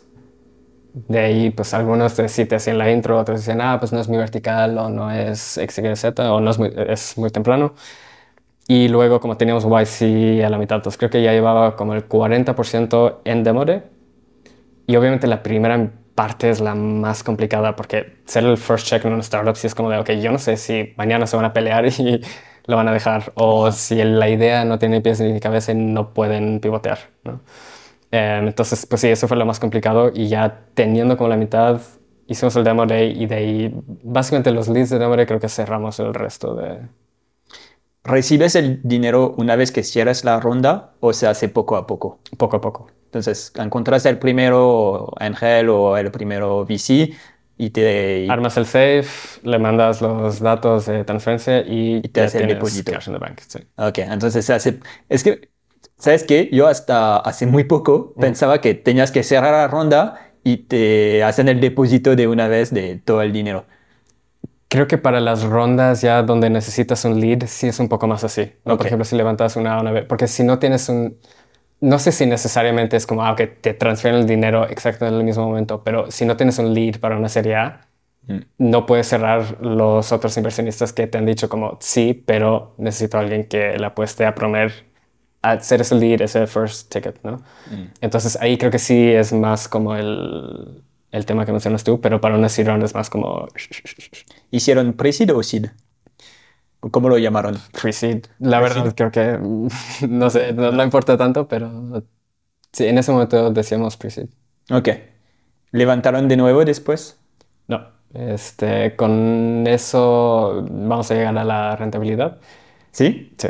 Wow. Este, entonces, eh, era una meta. Digo, Alfonso y yo sí pensábamos mucho de esa manera, como queremos crear un negocio que tiene fundamentos sólidos mm. desde antes de, digamos, que pasó todo esto de que se secó el dinero, ¿no? Entonces, sabíamos que queríamos ir hacia ese camino para estar en una buena posición para levantar dinero. Porque si llegamos a, llegamos a seis meses de runway y no estás rentable y en este mercado, que pues también mala suerte, digamos, te toca, no puedes controlar las, las mm. cosas externas, pues puede ser que te muera tu startup por, digamos, algo externo, ¿no? al final del día. Porque pon tú que sí lo podías haber levantado en 2021, pero en 2022 o 2023 ya no. Tú levantaste en 2022. Sí. Entonces levantaste justo antes. ya se estaba secando como el dinero. Sí, porque empezó en abril, mayo. me imagino que lo hiciste en junio o julio, tu demo day. En agosto. En agosto. Entonces, los últimos que con una buena valuation. sí. Entonces, perfecto, ¿no? El momento perfecto para aguantar y como ya tenían el plan de estar rentable, pues perfecto, ¿no? Sí, y digo, creo que mi filosofía con respecto a, dinero de VCs es, me gustaría tomarlo cuando veo una oportunidad que necesito más recursos para poder capturarla. Hmm. Y a nivel personal, no quiero tomar ese riesgo de crear un negocio enorme con márgenes negativos o que estás default dead en vez de default alive. ¿no? Mm. Entonces, creo que para ambos, para Alfie y para mí es súper importante ser default alive. No tienes que ser rentable en cada momento, ¿no? Si levantas una ronda y luego dices, ah, ok, pues contrato gente para capturar esta, esta oportunidad, sin duda vas a tener, este, no vas a ser cash flow positive, pero tomando en cuenta tus tasas de crecimiento, si llegas al punto de, de default alive. Sí, no, la diferencia es que sabes que tu modelo de negocio tiene una fundación económica que funciona, que si quieres regresar a la rentabilidad, puedes regresar. Que hay startups que pues saben cómo adquirir clientes, pero todavía no saben cómo hacer para ser rentable. Entonces, las economic units no, no cuadran. Es como, pues, si podemos adquirir, es como si regalo gratis mi, mi SaaS, pues obviamente voy a adquirir clientes. ¿no? un dólar por 90 Pero luego es cómo hacer para para ser rentable, ¿no? para que funcione esta adquisición de cliente, este crecimiento y al mismo tiempo estas márgenes que pasan de negativas a positivas. Y creo que hay modelos donde tienes que hacerlo así, de levantar grande, porque claro. son cosas que requieren economía de escala. Como antes sí pensaba mucho más de ah, por qué no todos lo hacen así, pero un muy buen amigo me, sí me cambió de opinión, decir, ok, pues, ¿cómo bootstraparías esto? ¿No? Sí, si las márgenes son muy chiquitas. Sí, como se tardaría 10 años en llegar a un punto donde comienza a ser rentable, no, y eso simplemente no es factible. Pero si dices, ah, ok, pues tengo una operación donde ya tengo, no sé, mil dólares al día o lo que sea, pues ahí es mucho más fácil decir, ok, ya el costo de la operación se divide y ya en ese punto puede ser, puede ser rentable. Pero creo que al final día es un tema de eh, preferencia personal, porque ese problema de un negocio rentable, lo tienes que resolver en algún punto. Sí o sí. O lo resuelves al inicio o lo resuelves más ah. down the line, pero en algún punto lo tienes que resolver. Y la verdad yo sí duermo más tranquilo sabiendo como que el fundamento de lo que estamos haciendo hace sentido, si lo hacemos más grande sigue haciendo sentido. Ya me cuesta así, me cuesta dormir y si me imagino, si no supiera que tengo que ser resuelto, sí. Sí, debe ser difícil. Sí. Mira, tuviste una experiencia en una startup bootstrap, tu primera experiencia. Desde el inicio sabías que querías hacer una startup rentable. Entonces, que en teoría se puede bootstrapear. ¿Por qué eliges levantar capital?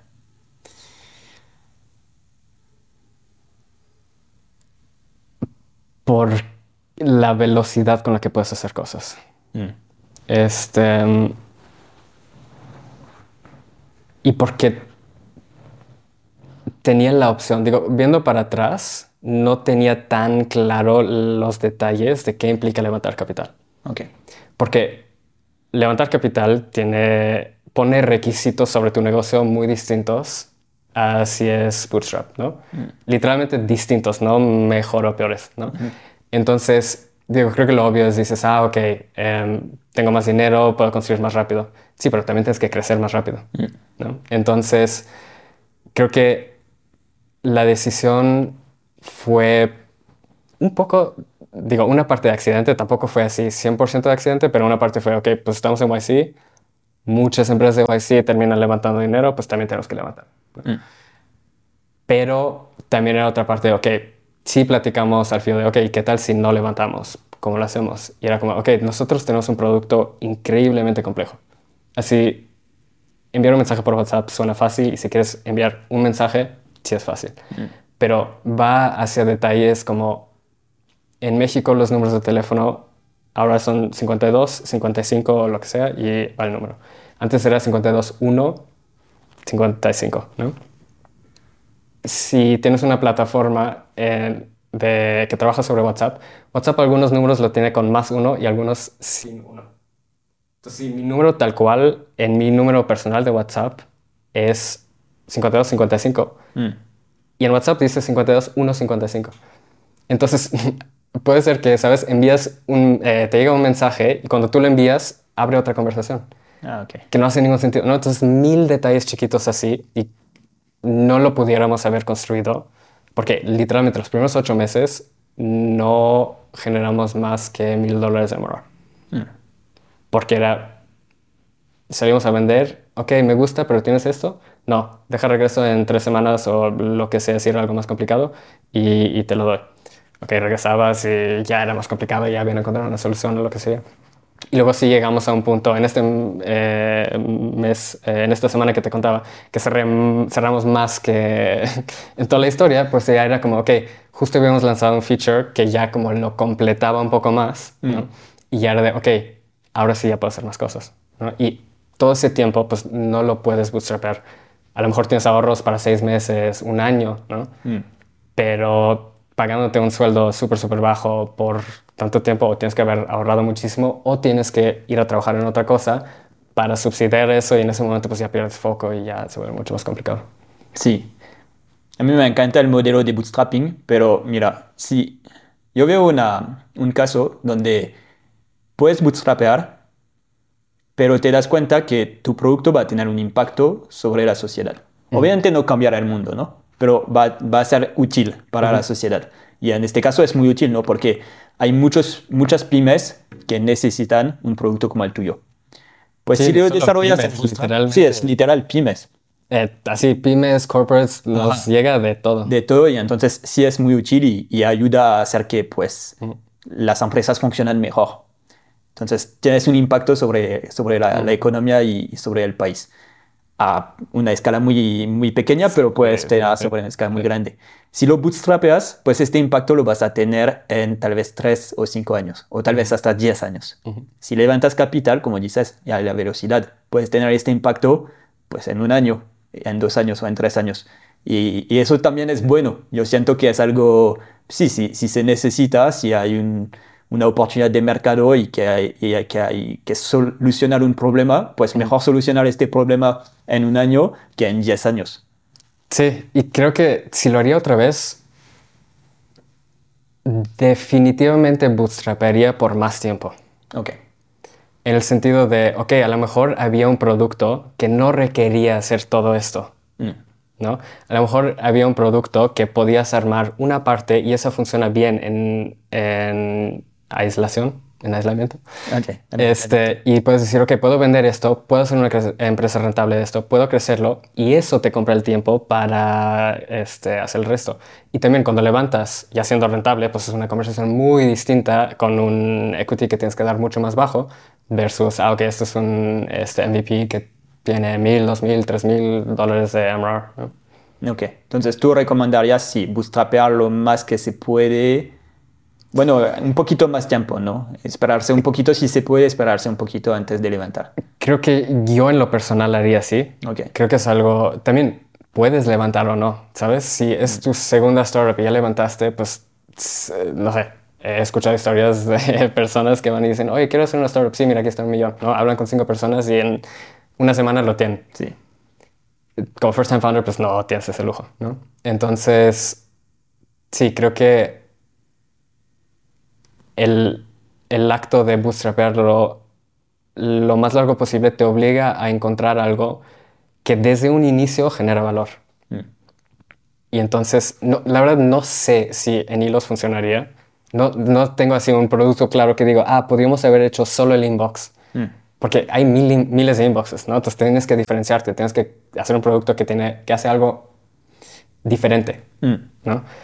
Pero eso toma tiempo encontrarlo y así. Entonces no me queda clarísimo en este momento si hay algo que pudiéramos haber hecho de ese tipo, pero buscaría, si, lo, si haría otro startup en el futuro, buscaría algo donde puedo hacer eso, porque te abre el campo de, de oportunidades. Sí, pero también lo ves ahora con toda la experiencia que tienes de founder, de que sabes que podrías armar un producto más rápido, ¿no?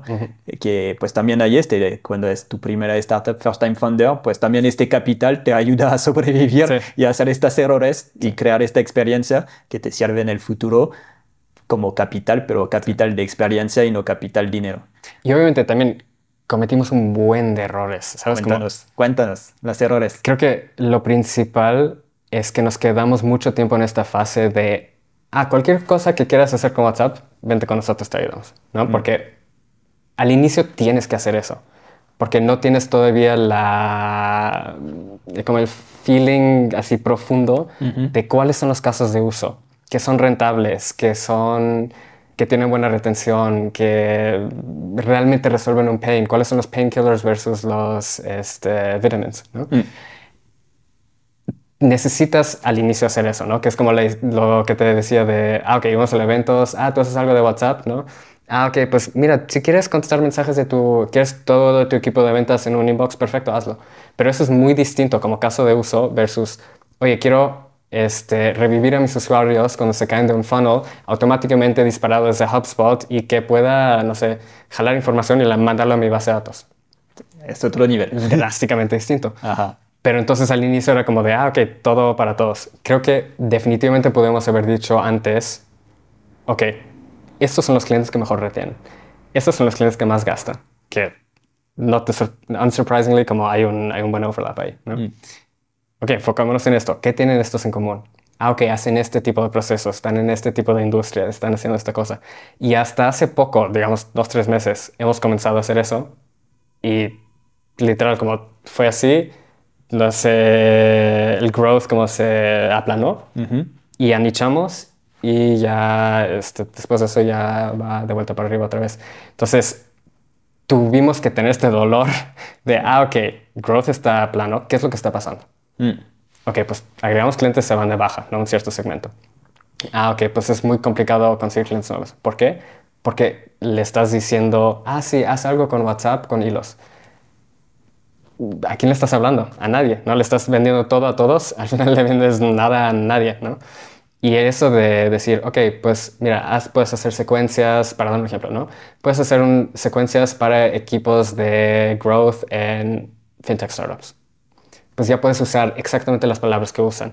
Ya has hablado con él, por ejemplo, algo que escuchábamos era, ah, sí, eh, copio y pego los eh, mensajes masivos que quiero enviar de un Excel a un WhatsApp. Esa es una historia que hemos escuchado varias veces. Entonces, si tú en tu página web puedes decir, deja de copiar y pegar, le estás hablando directamente a la frustración de alguien que vive ese problema. Y eso es muy distinto versus, haz algo con WhatsApp, ¿no? Como automatiza tu WhatsApp. Sí, algo que a veces la gente no entiende es, es el, que el, el porcentaje de, de conversión a veces tiene más impacto que el inicio de tu funnel de, pues tal vez es mejor hablarle a menos personas, pero que conviertan más, que hablarle a mucho más personas. Si quieres algo, yo tengo más. No, he tomado en, en, mi base, Perfecto, gracias. Yo me, me espero para las chas. Ah, y eso sí, es, es, muy interesante lo que dijiste. Me encanta de que al inicio sí tienes que decir que sí a todos, para, pues justo para entender lo que necesitan, lo que quieren, lo que funciona. Y una vez que ya encontraste algo que tiene sentido, que tiene tracción, en este momento hay que hacer el switch y empezar a decir que no a casi todo, ¿no? Y a enfocarse en este. Y es como, yo lo había escuchado antes, lo sabía y en teoría, sí, lo entendía, ¿no? Pero es complicado verlo porque también tienes como 17 impulsos como esto, como deberías hacer esto, ¿no? Deberías no hacer todo un producto, deberías lanzar rápido, debe ser, y pues obviamente no vas a seguir todos estos, ¿no?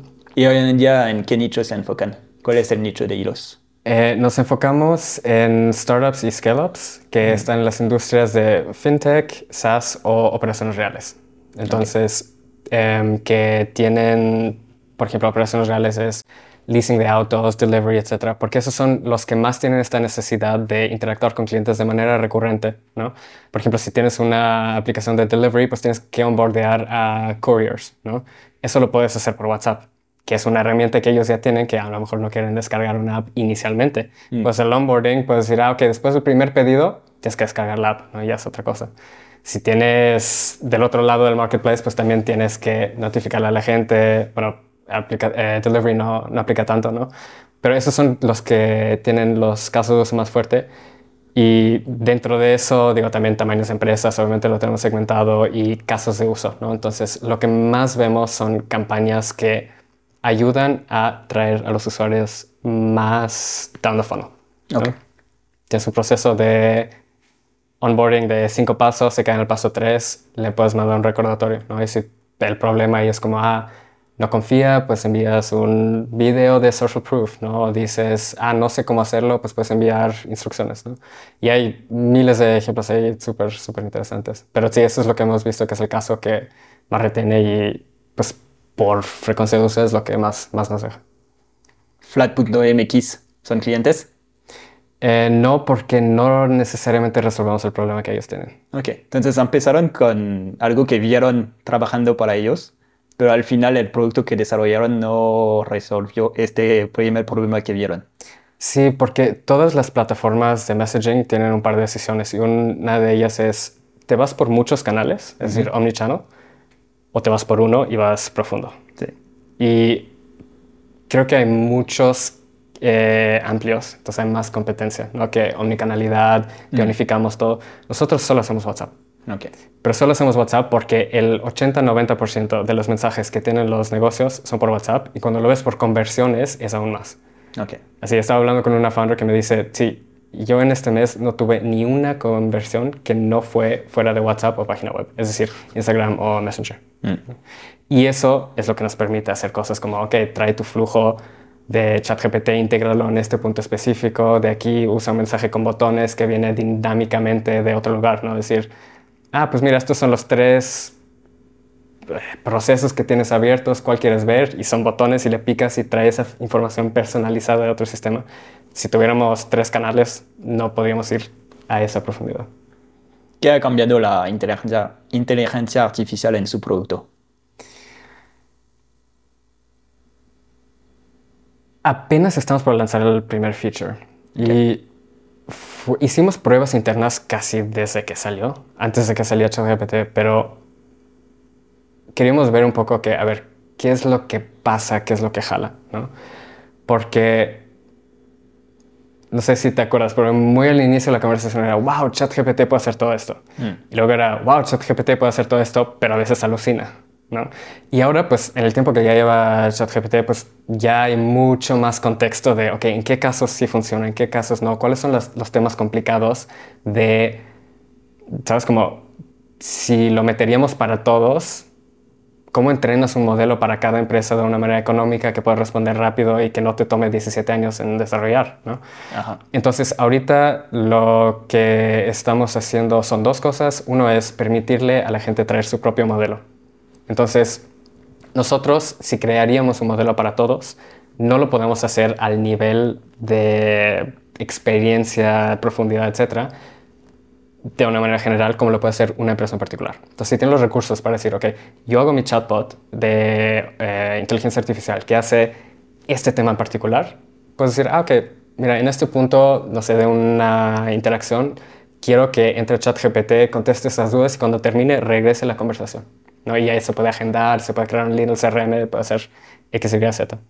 Entonces, eso de un lado. Y del otro lado, viendo cómo podemos hacer que de una manera general la gente pueda responder, eh, la inteligencia artificial pueda responder dudas. ¿no? Entonces, como el Holy Grail es decir, ah, ok, pues tengo aquí mi chatbot y contesto algo si realmente no puede, va con, con un agente, pero en la realidad es para hacer eso de una manera general es complicado, ¿no? Porque va a alucinar, tienes que tunear el modelo, etc. Entonces estamos comenzando ahorita con, ok, manda, eh, llega un, mensaje a un agente que debe contestarlo, digamos ya fuera de un chatbot, puedes sugerir una respuesta en base de tu documentación interna, tu página web, etc. Y tú como agente puedes decir, lo acepto o lo edito, o lo rechazo. Y toda esa información ya la podemos usar para entrenar siguientes cosas. Entonces ahí ya podemos decir, ok, quieres comenzar con inteligencia artificial, pero no tienes un equipo de ingeniería de 15 personas que se puede dedicar a esto, no lo puedes dedicar un mes eh, standalone para, para eso, pues comienza con esto, ¿no? Va a tomar lo que ya tienes, va a sugerir cosas y de ahí vas entrenando y a lo mejor en un punto ya llegas, no sé, después de 5.000, 10.000 interacciones, lo que sea. Ah, ok, pues este tipo de cosas ya lo puede contestar bien y la gente no está dando accept, accept, accept, accept, accept, ¿no? Ahí ya lo puede soltar, ¿no? Pero lo que vimos como en pruebas muy iniciales era, eh, por ejemplo, una prueba que hicimos con hilos era, ah, ok, ¿cuánto cuesta? ¿No? Y decía como, ah, los precios de hilos los puedes consultar en la página web, básicamente. Gracias. en teoría sí responde la pregunta, ¿no? Pero no es útil. Entonces, ¿cómo haces que eso sea útil? Eso es como un reto. Y sí, hay muchas otras cosas que, que estamos viendo ahí que Sí, todavía no, no, quiero platicar mucho de eso hasta que ya estemos más avanzados, pero creo que sí vienen, definitivamente va a cambiar muchísimo cómo se ve la landscape de, de este, bueno, en nuestra industria, pero también en cómo interactuamos con, con, las empresas. ¿Tú lo ves más como un riesgo o una oportunidad? Oportunidad. Bueno, creo que yo como por defecto soy relativamente optimista. Okay. Em, digo, por ejemplo, nos le dedicamos seis meses a rehacer nuestro creador de flujos, que antes era lineal, como si has usado Zapier, es, no sé, paso uno, luego paso dos, paso tres, acaban de ellos también este, hacerlo en canvas-based. Pero si tienes un flujo, hay una persona muy al inicio que la verdad todavía me da vergüenza que creó un flujo de 300 pasos. ¿Qué? De una manera lineal. Y le pregunté como, ¿por qué? ¿Por qué no te hartaste y dijiste, no, lo voy a hacer? Me dijo como, sí, pues ya entendía cómo funcionaba, era un reto, pero quería resolverlo, ¿no? Entonces, los famosos early adopters que, que sí tenían el interés. Ajá. Tuvimos, le dedicamos seis meses a hacer eso, ¿no? Para que ya sea Canvas Space, sea más interactivo, sea más fácil ver cómo se ve su flujo, cómo es el flujo de los clientes cuando ya lo tengas. Pero un flujo de inteligencia artificial no es, no tiene lógica así estructurada. Mm. Entonces, ahorita ya estamos viendo que cómo hacemos la siguiente interacción para que podamos meter esto que es un poco black box, pero también tienes que poder ver qué es lo que va a hacer. ¿no? Entonces, sí, definitivamente hay retos, pero al final día creo que más que nada es, es oportunidad. Ok, chido, esperamos. Sí, digo, creo que todavía estamos un poco lejos de, ah, sí, suéltalo y vas, como en el Gartner Hype Cycle, creo que ya hemos pasado ese pico de, ok, mañana va a quitarnos todos nuestros trabajos, todos nuestros trabajos, y sí queda más claro como Sí, no. Todavía falta un poquito. Todo de, este, de inteligencia artificial, si vas scrollando Twitter y ves los casos de éxitos perfectos, pues piensas como, ah, ya, pues ya la inteligencia artificial me, me va a quitar mi trabajo y, y, todo, ¿no? Y luego empiezas a usar las herramientas y sí son buenísimas, pero también ya te, te conecta más con la, la, realidad de lo que se puede hacer y dices como, ah, bueno, todavía hay tiempo, ¿no? como está bien, es un buen trabajo y es muy impresionante, pero tampoco es perfecto como el caso de éxito perfecto que ellos destacan para hacer el buzz en, en, redes sociales o lo que sea. Y también digo, creo que también alrededor de esto está mucho el debate de, ah, nos va a quitar todos los trabajos y no sé, otra vez regresando, más optimista que pesimista, pero pienso como, ¿quién se hubiera imaginado un puesto de UX pre-internet? Mm. Entonces sí creo que va a haber como cosas muy distintas que todavía no nos podemos realmente imaginar, algunas sí, otras definitivamente no, pero sí creo que va a haber como un periodo de transición que, que sí va a doler. Sí, pues siempre las transiciones son complicadas. Para ir hacia la, la última parte, eh, que es como más de como hacia el futuro, ¿cómo ves tú, cuáles, cuáles son tus ambiciones como founder con hilos? ¿Cómo ves el futuro de, de, tu, de tu camino emprendedor y de startupero? Eh, creo que a nivel hilos tenemos una visión que pues, va cambiando con el tiempo. Eh, está cambiando mucho el landscape, ¿no? Entonces, mm. con lo que comenzamos, pues definitivamente no es lo que podemos hacer ahorita, digamos, solo tomando eh, inteligencia artificial, pues cambia mucho y ya no puedes tomar, seguir el mismo camino que tenías antes. A nivel personal, la verdad, seguir haciendo esto mientras que disfrutaselo, porque sí, creo que Sí, si no, ¿para qué hacerlo? Sí, no, claro.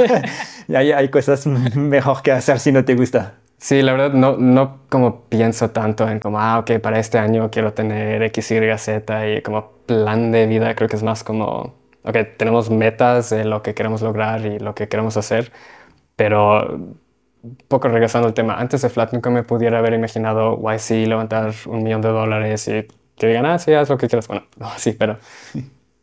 Entonces, pues lo que me imagino ahorita, quién sabe dónde vamos a estar en tres años, ¿no? Entonces, sí, creo que dar así todo el push y como seguir agresivamente esas, esas metas que nos, que nos ponemos y pues ver a dónde nos lleva. ¿Cuál es tu... ¿Cómo es tu vida? Como... Día a día. Ya, ya, ya, como... Obviamente no hay un día como el otro en, este, en este mundo, pero tal vez hay cosas que haces sí o sí y que son recurrentes. Ah, tienes una forma específica de trabajar, te despiertas muy temprano o trabajas más de noche, trabajas o no los fines de semana. Sí. Em, intento no trabajar los fines de semana fuera de que hay algo que urgentemente tengo que hacer o me dé curiosidad en, en ese momento. Mm. Porque mencionaba lo de, este, TDA, ¿no? Entonces, si hay una idea que me agarra, pues es lo que quiero hacer en ese momento y no se siente como trabajo. ¿no? Mm. Pero sí he notado que si me obligo a trabajar los fines de semana por un tiempo extendido, me harto. Me harto de estar viendo X, Y, Z cosa. ¿no? Entonces, sí, fines de semana intento no trabajar sí preparo como el domingo en la noche, la semana que sigue, así, pero light, ¿no? Em, entre semana yo soy definitivamente más nocturno. Entonces, la primera junta, igual también se debe a que la mayoría del equipo, en particular inicialmente, eran ingenieros. Mm. Entonces, comenzamos a las 10 en la primera junta, relativamente tarde. Este, y de ahí, pues sí, digamos, estoy trabajando, así, salgo en la mañana para caminar, para ir a comprar un café la verdad es que más que por el café es por el caminar y salir como estar un poco, aunque son 15 minutos sí me ayuda a como mm. despejar la mente un poco. Y de ahí, pues sí, digamos, trabajo hasta las 6, 7, luego depende un poco qué día es o así, pero sí eh, intento estar junto con mi novia cenando, este, haciendo cosas, etc. Y luego después en la tarde, digamos ya más en la noche, a lo mejor depende un poco, ¿no? Pero un poco más, un poco menos, pero sí como hacer cosas que no me dio chance de hacer durante el día, porque el día es muy...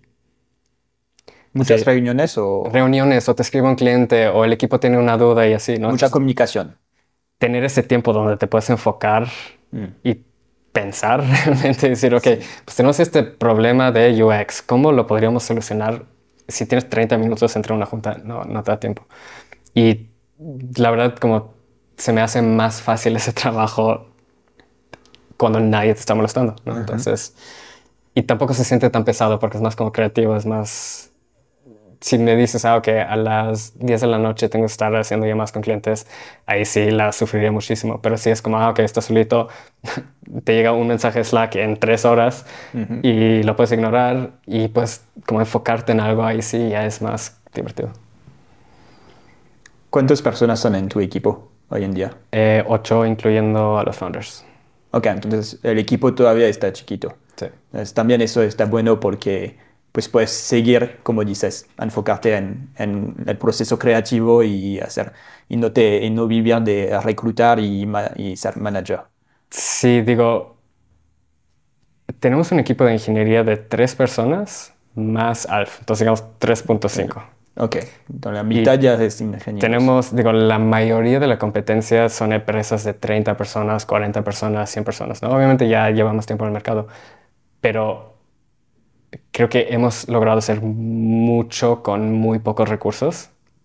Una parte obviamente es como la barra técnica que tenemos, como sin duda Alf es el mejor desarrollador que cualquier trabajo en mi vida. No puedo juzgarlo tan perfectamente porque no conozco así a profundidad cómo y qué, pero eso definitivamente ayuda. Lo otro es, pues es un equipo chiquito. Entonces dices, ah, ok, quieres cambiar este feature, Slack, o haces una llamada con alguien y dices, oye, creo que deberíamos probar hacer esto y esto y ver si funciona. Ok, vas. Y obviamente con el tiempo tenemos que tener más estructura en el proceso de desarrollo porque ya no puedes lanzar cosas así de... Tenía un amigo que lanzaba las cosas y decía, pues si se quejan, me doy cuenta que lo están usando. ¿Ya tiró? ¿Ya se tiró? Y pues sí, digo, no lo puedes llevar a ese extremo, ¿no? Y mientras más tiempo llevas, más clientes dependen de, de, tu negocio, menos puedes hacer eso, ¿no? Ahorita ya estamos, somos mucho más cuidadosos en, ok, vamos a hacer un cambio que sabemos que va a afectar a muchos, pues a ver, hay que hacer todas estas pruebas para ver. Y aún así puede ser que de vez en cuando se escape algo, ¿no? Porque es complicado predecir todo, pero ya son mucho más estables los releases. Pero justo el tener un equipo pequeño es menos comunicación, digamos, un ejemplo muy básico, menos one-on-ones. Hmm. ¿no? no sé si has visto este eh, círculo donde es, ok, si tienes dos personas, hay una comunicación. Si tienes tres, empezaste, ¿eh? No tengo suficientes manos. Pues eh, me imagino que es, bueno, es un triángulo. Exactamente. Tres, pues pero luego se complica. Y se complica muchísimo. Y eso es a un nivel muy básico, pero multiplica eso por temas de cultura, por temas personales, por temas de crecimiento de las personas de tu equipo y así. Entonces creo que algo que definitivamente hicimos bien es mantener el equipo chiquito y decir, ok, ¿cómo hacemos que todos sean lo más efectivo que puedan ser? Mm. Ya sea mentoría, temas de herramientas o, por ejemplo, nosotros, digo, estamos fully remote, nos da igual cuándo trabaja la gente. Literal nunca checo, ah, están conectados a esta hora, etc. Tenemos una junta en la que tienen que estar todos, que es el check-in en la mañana. 15 minutos y de ahí tenemos una persona que trabaja, toma el check-in, de ahí se va a nadar, Regresa, trabaja un par de horas, luego se desconecta otra vez y luego trabaja en la noche. Al final del día, si funciona, funciona, pero eso solo lo puedes hacer con un equipo, bueno, no sé si solo, pero es mucho más fácil con un equipo chiquito. Sí. Y pues sí, el beneficio de eso es que todos están más engaged, ¿no? Como si tratas bien a la gente, surprise, surprise, tienen ganas de, estar trabajando y sí, me sorprende constantemente como las ganas de trabajar en cosas que no necesariamente les corresponden, ¿no? Como el otro, hace un par de semanas, me dieron una pregunta de, oye, como, ¿por qué estamos priorizando esto en vez de esto?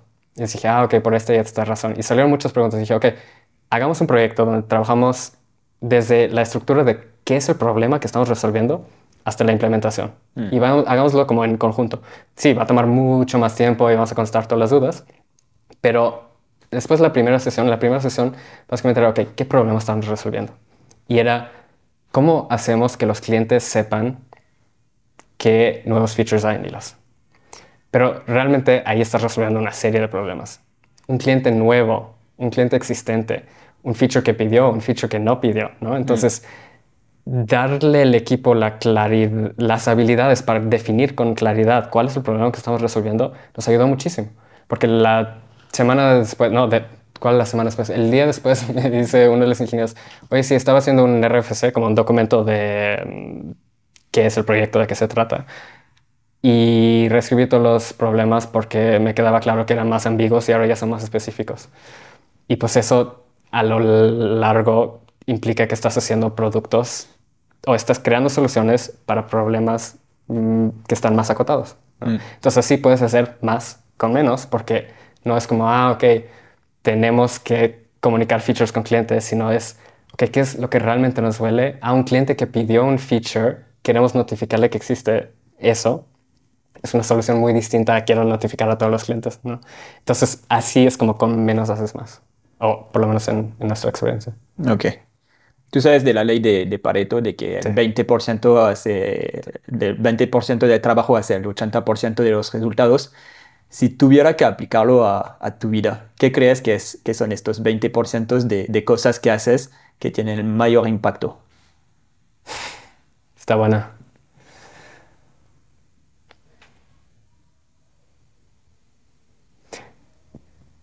Creo que está complicado decirlo como a nivel cosas que hago, pero más como filosofías de... Vamos por la filosofía. Por ejemplo, digo, mucho no es rocket science, no es algo que, que haya inventado, ¿no? Pero, ah, ok, lanzar cosas rápido. ok. Ok, la pones enfrente de un cliente, aunque sea un MVP para un cliente, le dices, oye, esto es una beta, dime con qué te topas. ¿No? Mm pues eso te da resultados mucho más rápido así que si te levantas, eh, te echas un desarrollo de tres meses con un tema completo y ahí está y luego te das cuenta, ah, sí, nadie lo quiere. Entonces, pues ahí te ahorraste, a lo mejor no 80-20, pero algo así. Y lo segundo creo que es este tema de definir bien los problemas. Y es complicado porque es muy subjetivo. Pero mientras más acotado tienes el problema, más fácil es encontrar una solución que resuelve ese problema y no pierdes tiempo resolviendo 10 problemas que a lo mejor 7 no son realmente problemas, como el cliente no se ha quejado, nada más tú dices en ese punto, ah, creo que deberíamos, me gustaría, ¿no? Y sí, creo que esos dos serían los principales. Ok. Y para acabar con dos preguntas personales, en, justo en la parte personal, ¿qué haces tú o qué has hecho que tuvo el mejor impacto para ayudarte a emprender? Como, por ejemplo, hay founders que dejaron de hacer ejercicio al inicio para emprender y se dieron cuenta que fue el, peor Estoy en esa, estoy en esa. Sí, y que el, el, de bloquear tiempo para hacer ejercicio sí o sí es una inversión en su startup porque es una inversión en ellos mismos y en su salud física y mental. Y entonces, por ejemplo, es, es un, un, ejemplo. Sí, creo que definitivamente eso es algo con lo que estoy batallando ahorita todavía, ¿no? Como hago ejercicio, no hago ejercicio, no le doy como esa prioridad como yo sé que lo debería hacer. Entonces es algo en lo que estoy trabajando, pero creo que lo que más me hizo, de hecho, fue, bueno, otro es entender que es un maratón y no es un sprint. Puedes hacer un sprint por un rato, pero no puedes trabajar fines de semana y todos los días y no sé qué por tres años o cinco años o diez años, porque la mayoría de los startups, bueno, ah, mueren, pero si no mueren, toman dos años en comenzar a ver temas de product market fit. Entonces, realmente si te jal, si sale, estás 10 años en esta carrera. Literal. O más, ¿no? O más. Entonces, así, la cantidad de exits que son de así en cinco años es muy, muy pequeña. Entonces, pues sí, no tienes que cuidarte, ¿no? Justo como dices, tienes que hacer ejercicio, tienes que crear espacios para estar con cosas que te dan energía, ¿no? Por eso tengo un día fijo con mi novia donde después de las seis no trabajo. Ok. ¿No? Y digo, a lo mejor me llega un mensaje de, ah, urgentemente hay que ver eso, sí lo contesto, pero no, no estoy ahí realmente, ¿no? Y entonces, pues eso ayuda muchísimo a mantener esa relación, ¿no? Y, pero sí, creo que probablemente lo que más me ayudó es antes de emprender, haber estado en una startup, ¿no? Lo que platicamos al inicio de haber visto un bootstrap, de, eh, positivos, negativos, haber visto corporates y VC y haber visto las, los videos de YC, ¿no? Como estar preparado, como entender un poco, ok, ¿qué es un MVP? ¿Qué es importante en un MVP? ¿Qué es UX? ¿Sabes? Porque, pues, evidentemente en algún punto nadie ha escuchado, eh, todos no hemos escuchado de UX. Mm. Entonces, pues aprender a entender, ok, pues realmente lo que entienden, intentan hacer es entender bien el problema y describir el journey que vive el usuario, depende mucho de lo que estás haciendo, ¿no?